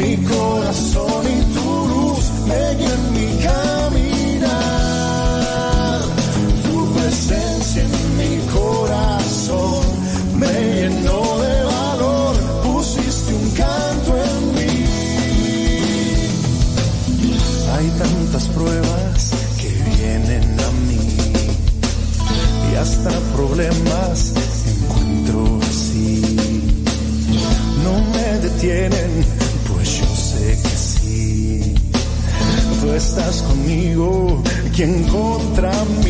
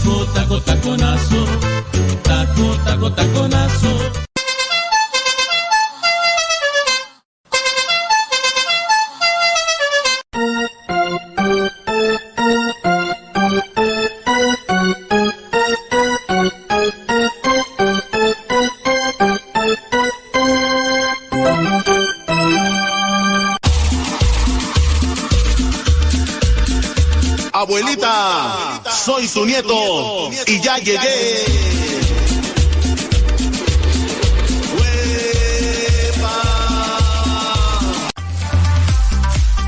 Ya son las 2 de la tarde con 36 minutos. Saludos a María Portugal hasta Riverside, California. Saludos a Nayibel Lua con sus tres mosqueteros. Saludos a Caleb, Diego y a Carlos Lua allá en Riverside, California. Gracias, muchas gracias. Me acabo de comer una tortilla recién hecha en comal con leña y con salecita. Así era. De esas que se inflan así era. Se infló y les dije, cañangas, ñangas. Prima, prima. Sí, eh, sí, para los que por ahí ya saben por dónde publicamos eso. Me comí, qué sabrosa. Eh, tortillitas así eh, Héctor Malta, así infladitas, con salecita. Dice Odalis, allá en Perú, que ella está cocinando una rica y deliciosa sopa de verduras. Bueno, eh, tendríamos que hacer la prueba, mi estimada Odalis, para saber si, si está rica. Dice aquí desde Puerto Vallarta, saludos, eh, Claudia Rivera. Está en la hora del taco. Gracias, Claudia. Muchas gracias. Saludos, dice, desde Sichu. En el estado de Guanajuato. ¿Sichu? ¿Así se llama? Loyola Salinas. ¿Dónde queda Sichu? A ver si nos ubicas. Vanessa Zapata, ahí en Texas. Gracias, muchas gracias. Saludos, dice. Ahí andamos. Bueno, criaturas del Señor, bendecida al Señor. Hoy, sábado 19 de junio, día de San José. Virtudes de San José, ¿cómo no? Con todo gusto. Ahorita vamos a platicar un poquito más de San José. ¿Qué más tú? Ah, tenemos el Evangelio. Es verdad. Es verdad. Vámonos con el Evangelio. Una cancioncita, ¿no? O ponemos las virtudes. Las lecciones. Lecciones de San José. Vámonos con las lecciones de San José. La cápsula que hemos hecho, preparado para ustedes.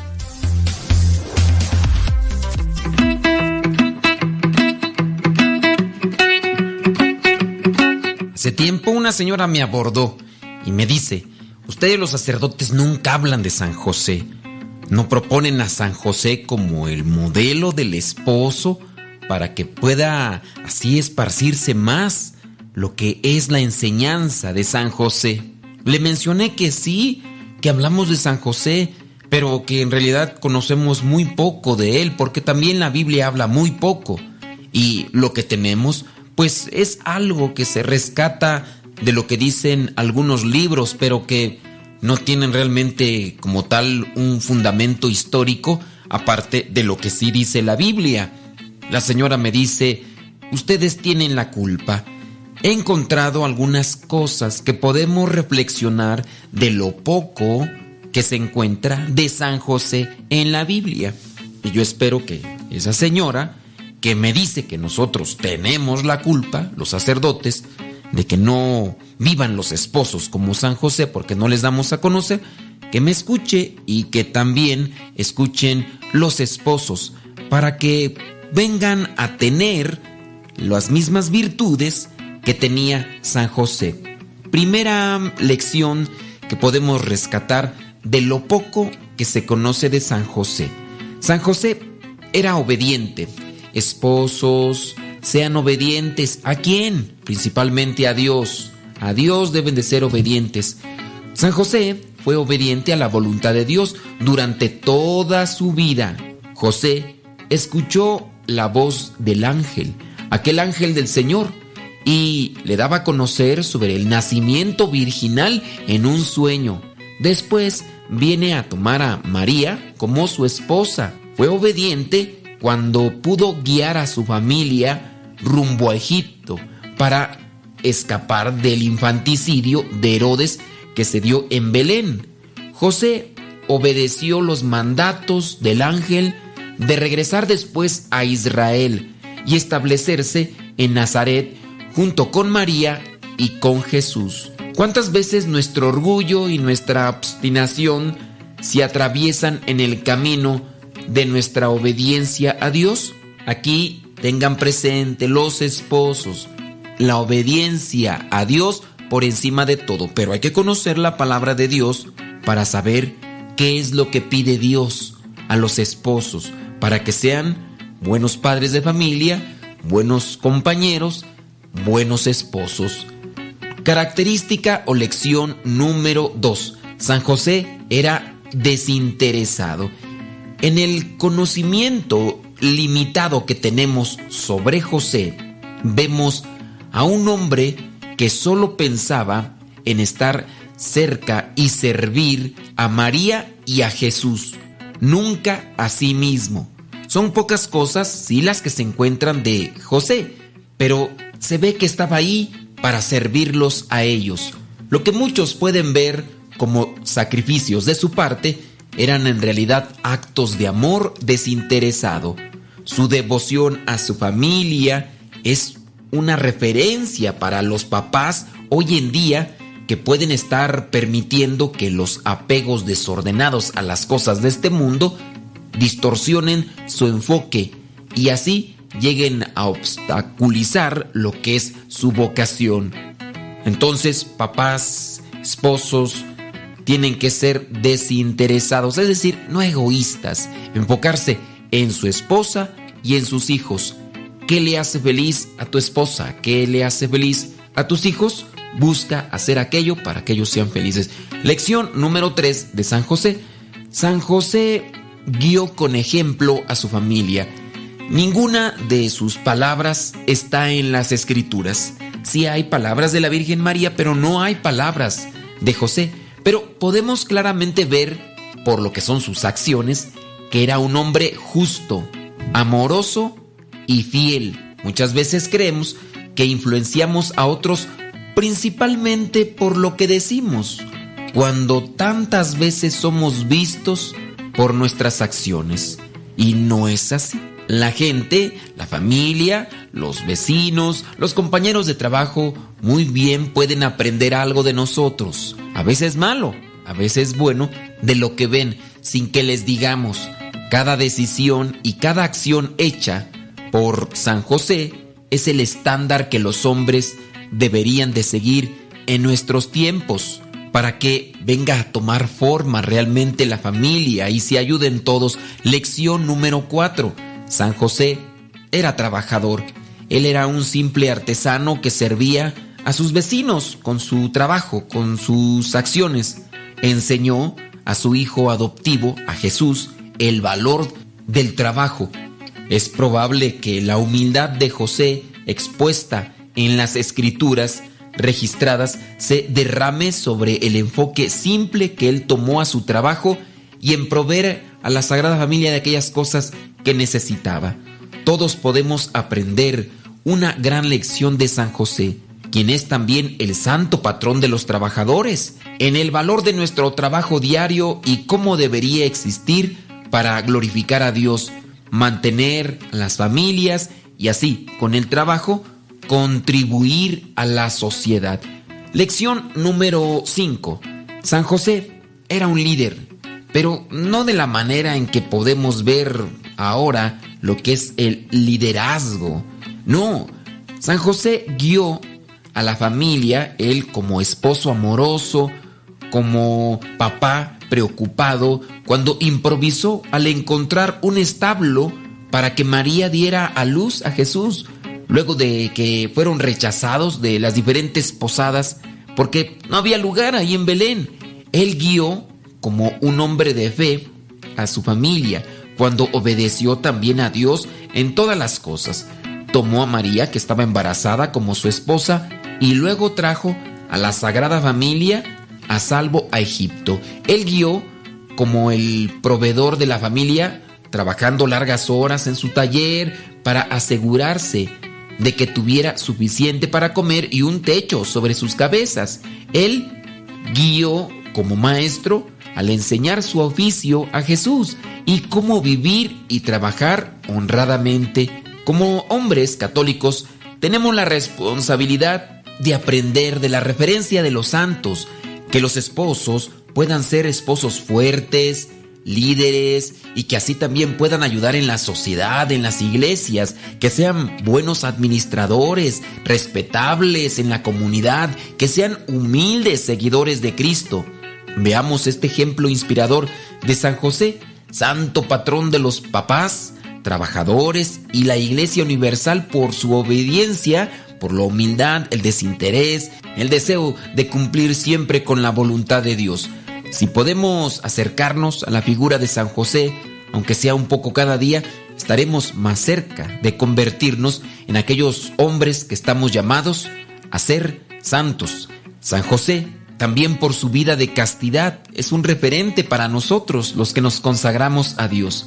Que busquemos así pues la manera de agradar a Dios ayudando a los demás. Ahí están estos consejos para todos los que son esposos, para todos los que son padres de familia, pero también es una referencia de castidad para todos los hombres. San José ruega por nosotros.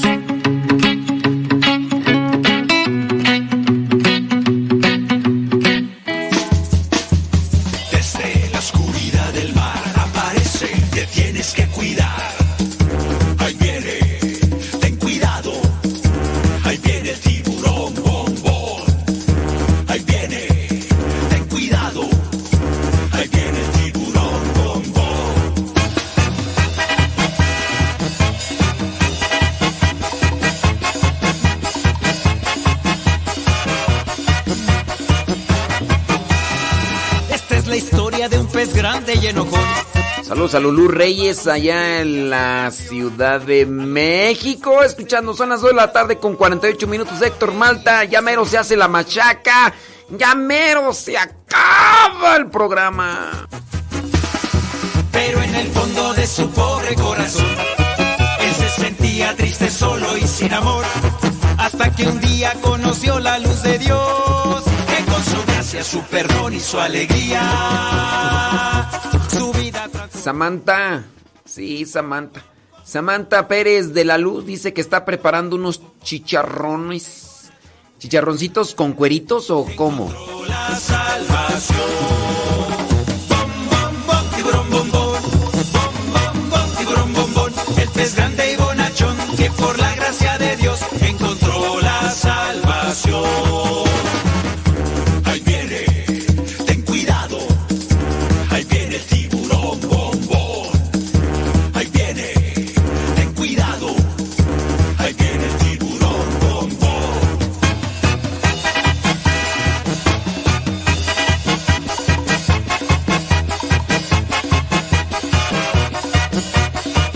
Gracias, saludos a Pepe.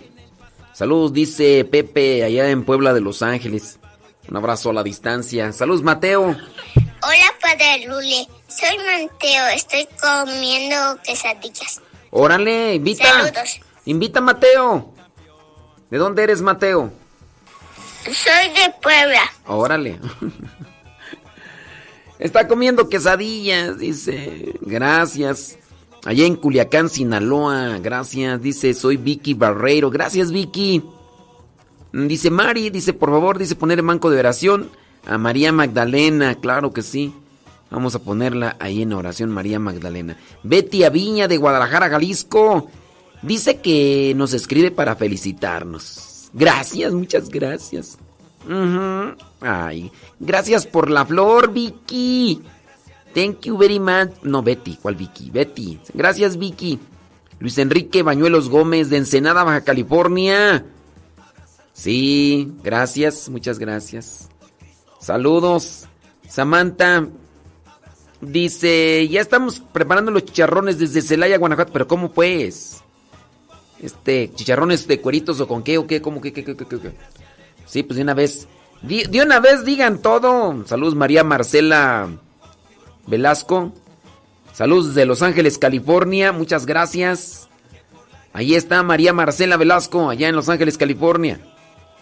Dice, aquí estamos los hombres presentes. Saludos para Mateo, para Anita y para la esposa Julie, escuchando la mera hora del taco, comiendo nopalitos a la mexicana, allá en Charlotte, Carolina del Norte. Ande pues, hombre, nopalitos a la mexicana con un chicharroncito, ¿qué tal? Que caería Mar- Héctor Malta. A todo, a todo dar, ¿verdad? Saludos, dice Abraham Jiménez Ríos. ¿Dónde nos escucha tú? Eh, bueno, ahorita vamos. Saludos, compadre. Gracias. Dios, Dios te bendiga y echarle rayas al tigre. Abraham Jiménez Ríos, dinos ahí dónde nos escuchas. Claudia Ramírez, saludos, dice para su esposo Raúl, que nos escuchan allá en Austin, Texas. Gracias. Muchas, pero muchas gracias. Sí. Ándele, saludos a su esposo Raúl, ¿verdad? Saludos a- al esposo Raúl. Gerardo, allá en Wisconsin. Ah, es, es Washington. Perdón, se me van las cabras al monte y luego. Luego ya no.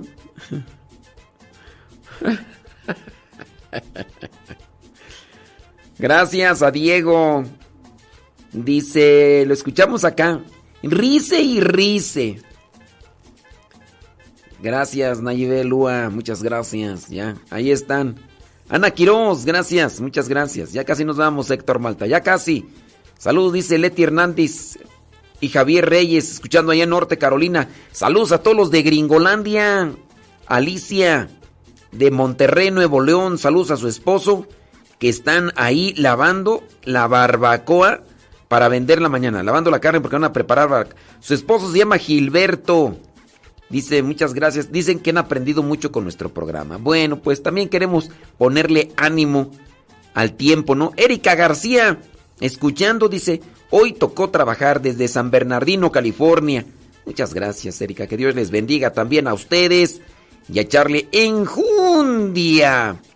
Ujú, Thank you very much. Alba Olvera, saludos. Dice, gracias por tanta bendición. Dice, esta vez, dice... Ya mi madre, no. Ay Dios, ¿cuándo nos mandó este mensaje tú? Hoy es de hoy. Dice, voy saliendo desde Sombreret, Zacatecas, a Texas. Fíjese que extrañé escucharlo. En mi rancho no hay señal. Saludos para su esposo Edgar. Sí. Dice, gracias a Dios Padre por tanta bendición. Esta vez dice que ya su mamá no está. Ha partido a la casa del Padre hace un año. Y reencontrarse con su casa y los recuerdos, dice, no es fácil. Pero todo lo que uno escucha en la radio nos da fortalezas y los buenos amigos nos abrazan con sus oraciones. Lo único que puedo decir, nunca sabremos lo que una madre vale hasta que uno, hasta que no se le tiene. Y yo solo le pido a Dios que su misericordia la haya alcanzado. Eh, sobreviví cantando una alabanza que pone usted que dice, porque has puesto en, en- en mí tus ojos. Solo puedo decir, Dios es maravilloso. Bueno, pues, eh, que Dios te bendiga, Alba. Y pues, pues a- acompañarse de la oración, acompañarse de Dios, ¿no? Y echarle rayas al tigre. Sí, es que dice que allá en el rancho, donde andaba, pues no, pues como allá se escucha por internet, pues no nos podía escuchar porque el internet, pues allá no, todavía no llega. Saludos a Lorena Sánchez, escuchando allá en Nashville, Tennessee. Dice que están en un retiro de cuaresma para los jóvenes. Pero son los jóvenes de confirmación, por lo tanto, ella sí puede escuchar. Aquí su fiel radio escucha a Roberto Díaz desde Hickory, Illinois. Regularmente lo escucho en casa mientras echamos un taco a la tripa. Y ya a mi hijo Abraham, de 8 años, le gusta también su programa. Incluso canta de taco, taco, taconazo. A la hora del taco dice. Y me pregunta, pa, ¿hoy no vas a escuchar al padre Modresto? Saludos pues a tu chamaco que se llama Abraham.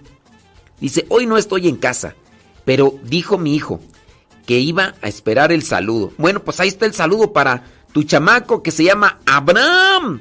Dice, él lo está escuchando en la casa y pues ahí se conecta. Bueno, pues ahí está el saludo, mi estimado Beto, y también para tu hijo. Que Dios les bendiga. Ándele. Ahorita, ahorita te respondo ahí. Rosa Vázquez, ¿cómo andamos? Allá en La Salle, Illinois. Ya casi nos damos, ¿eh? Ya casi. Yolanda Vidal. Gracias, padre, por la reflexión. Sí. Sí, es que ese rato estábamos compartiendo que ya no vamos a alcanzarla. Pero en la reflexión del Evangelio, les decía yo que José Ima- dice, padre, llegó el veterinario Adán con los tacos dorados de rajas. Chicharrón, frijol, requesón. Dice, gracias a Dios. No, pues, gracias al veterinario Adán, que llegó con los tacos dorados, dice. ay, ay, ay. Bueno, hice la reflexión del Evangelio del día de hoy y mencioné cómo José y María, María y José, cuando se dieron cuenta que el niño Jesús ya no estaba con ellos y había pasado un día, ellos estaban llenos de angustia. Dice la misma palabra que se llenaron de angustia. Se llenaron de angustia porque habían perdido a Jesús y lo andaban buscando. Pasaron tres días. Pasaron tres días y entonces ya lo encuentran allí en el templo en Jerusalén. Pasaron tres días y, y después ya viene el momento, ¿no? ¿Por qué? ¿Por qué nos hiciste esto? Estábamos llenos de angustia. Y era la reflexión que yo hacía. Cuando perdemos de vista a Jesús, nos llenamos de angustia, de soledad, de tristeza, melancolía, estrés. También nos podemos llenar de vicios cuando perdemos de vista a Jesús. Puede llenarse uno de cualquier tipo de vicio porque con eso uno busca llenar la vida. ¿Qué hay que hacer? Reencontrarse con Jesús. Nuestro Señor Jesucristo siempre está buscándonos. Él nos busca por medio de la radio, por medio del programa, en la palabra de Dios, en la oración, en la misa dominical, en cualquier misa. Ahí está buscándonos Jesús. Pero nosotros muchas veces le cerramos el corazón. Le cerramos el corazón y pues ahí vamos. Eh, dudosos, vamos trastabillando y, y no es correcto. Ojalá y el día de hoy te dejes encontrar por Jesús, incluso por medio también de este programa, que pues tiene la intención de alegrarte y compartirte buenas reflexiones. Espero que, que veas tú el mensaje de Dios siempre que llega como una carta, una carta a nuestras vidas. Héctor Malta, saludos al veterinario que, que llegó. Bueno, pues saludos a Dan. Que Dios les bendiga, pórtense muy bien, échenle muchas ganas y nos encontramos primeramente Dios el próximo sábado porque de 1 a 3 aquí estamos con el programa La Hora del Taco. Se despide su servidor y amigo el Padre Modesto Lule de los misioneros servidores de la palabra. Hasta la próxima. Una carta de mi Dios me trae cada amanecer, con promesas ya cumplidas, con proyectos por hacer, con esperanza con vida intensa, su protección segura y su mirada tan tierna. Una carta de mi Dios me trae cada amanecer, con caricias y con gestos que me hacen sentirme bien. Muchas palabras animan mi caminar y con una mano amiga que suave me ayuda a andar. Oh.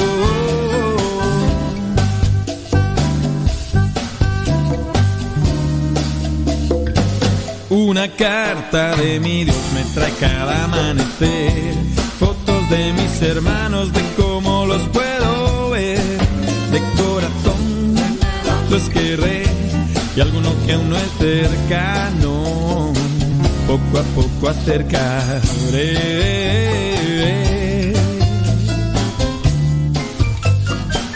Y una carta de mi Dios me trae cada amanecer, la confianza en estos días con muy poco que perder, con fuentes de balde, con leche y con miel. Si no encuentras hoy tu carta, la perdiste sin querer.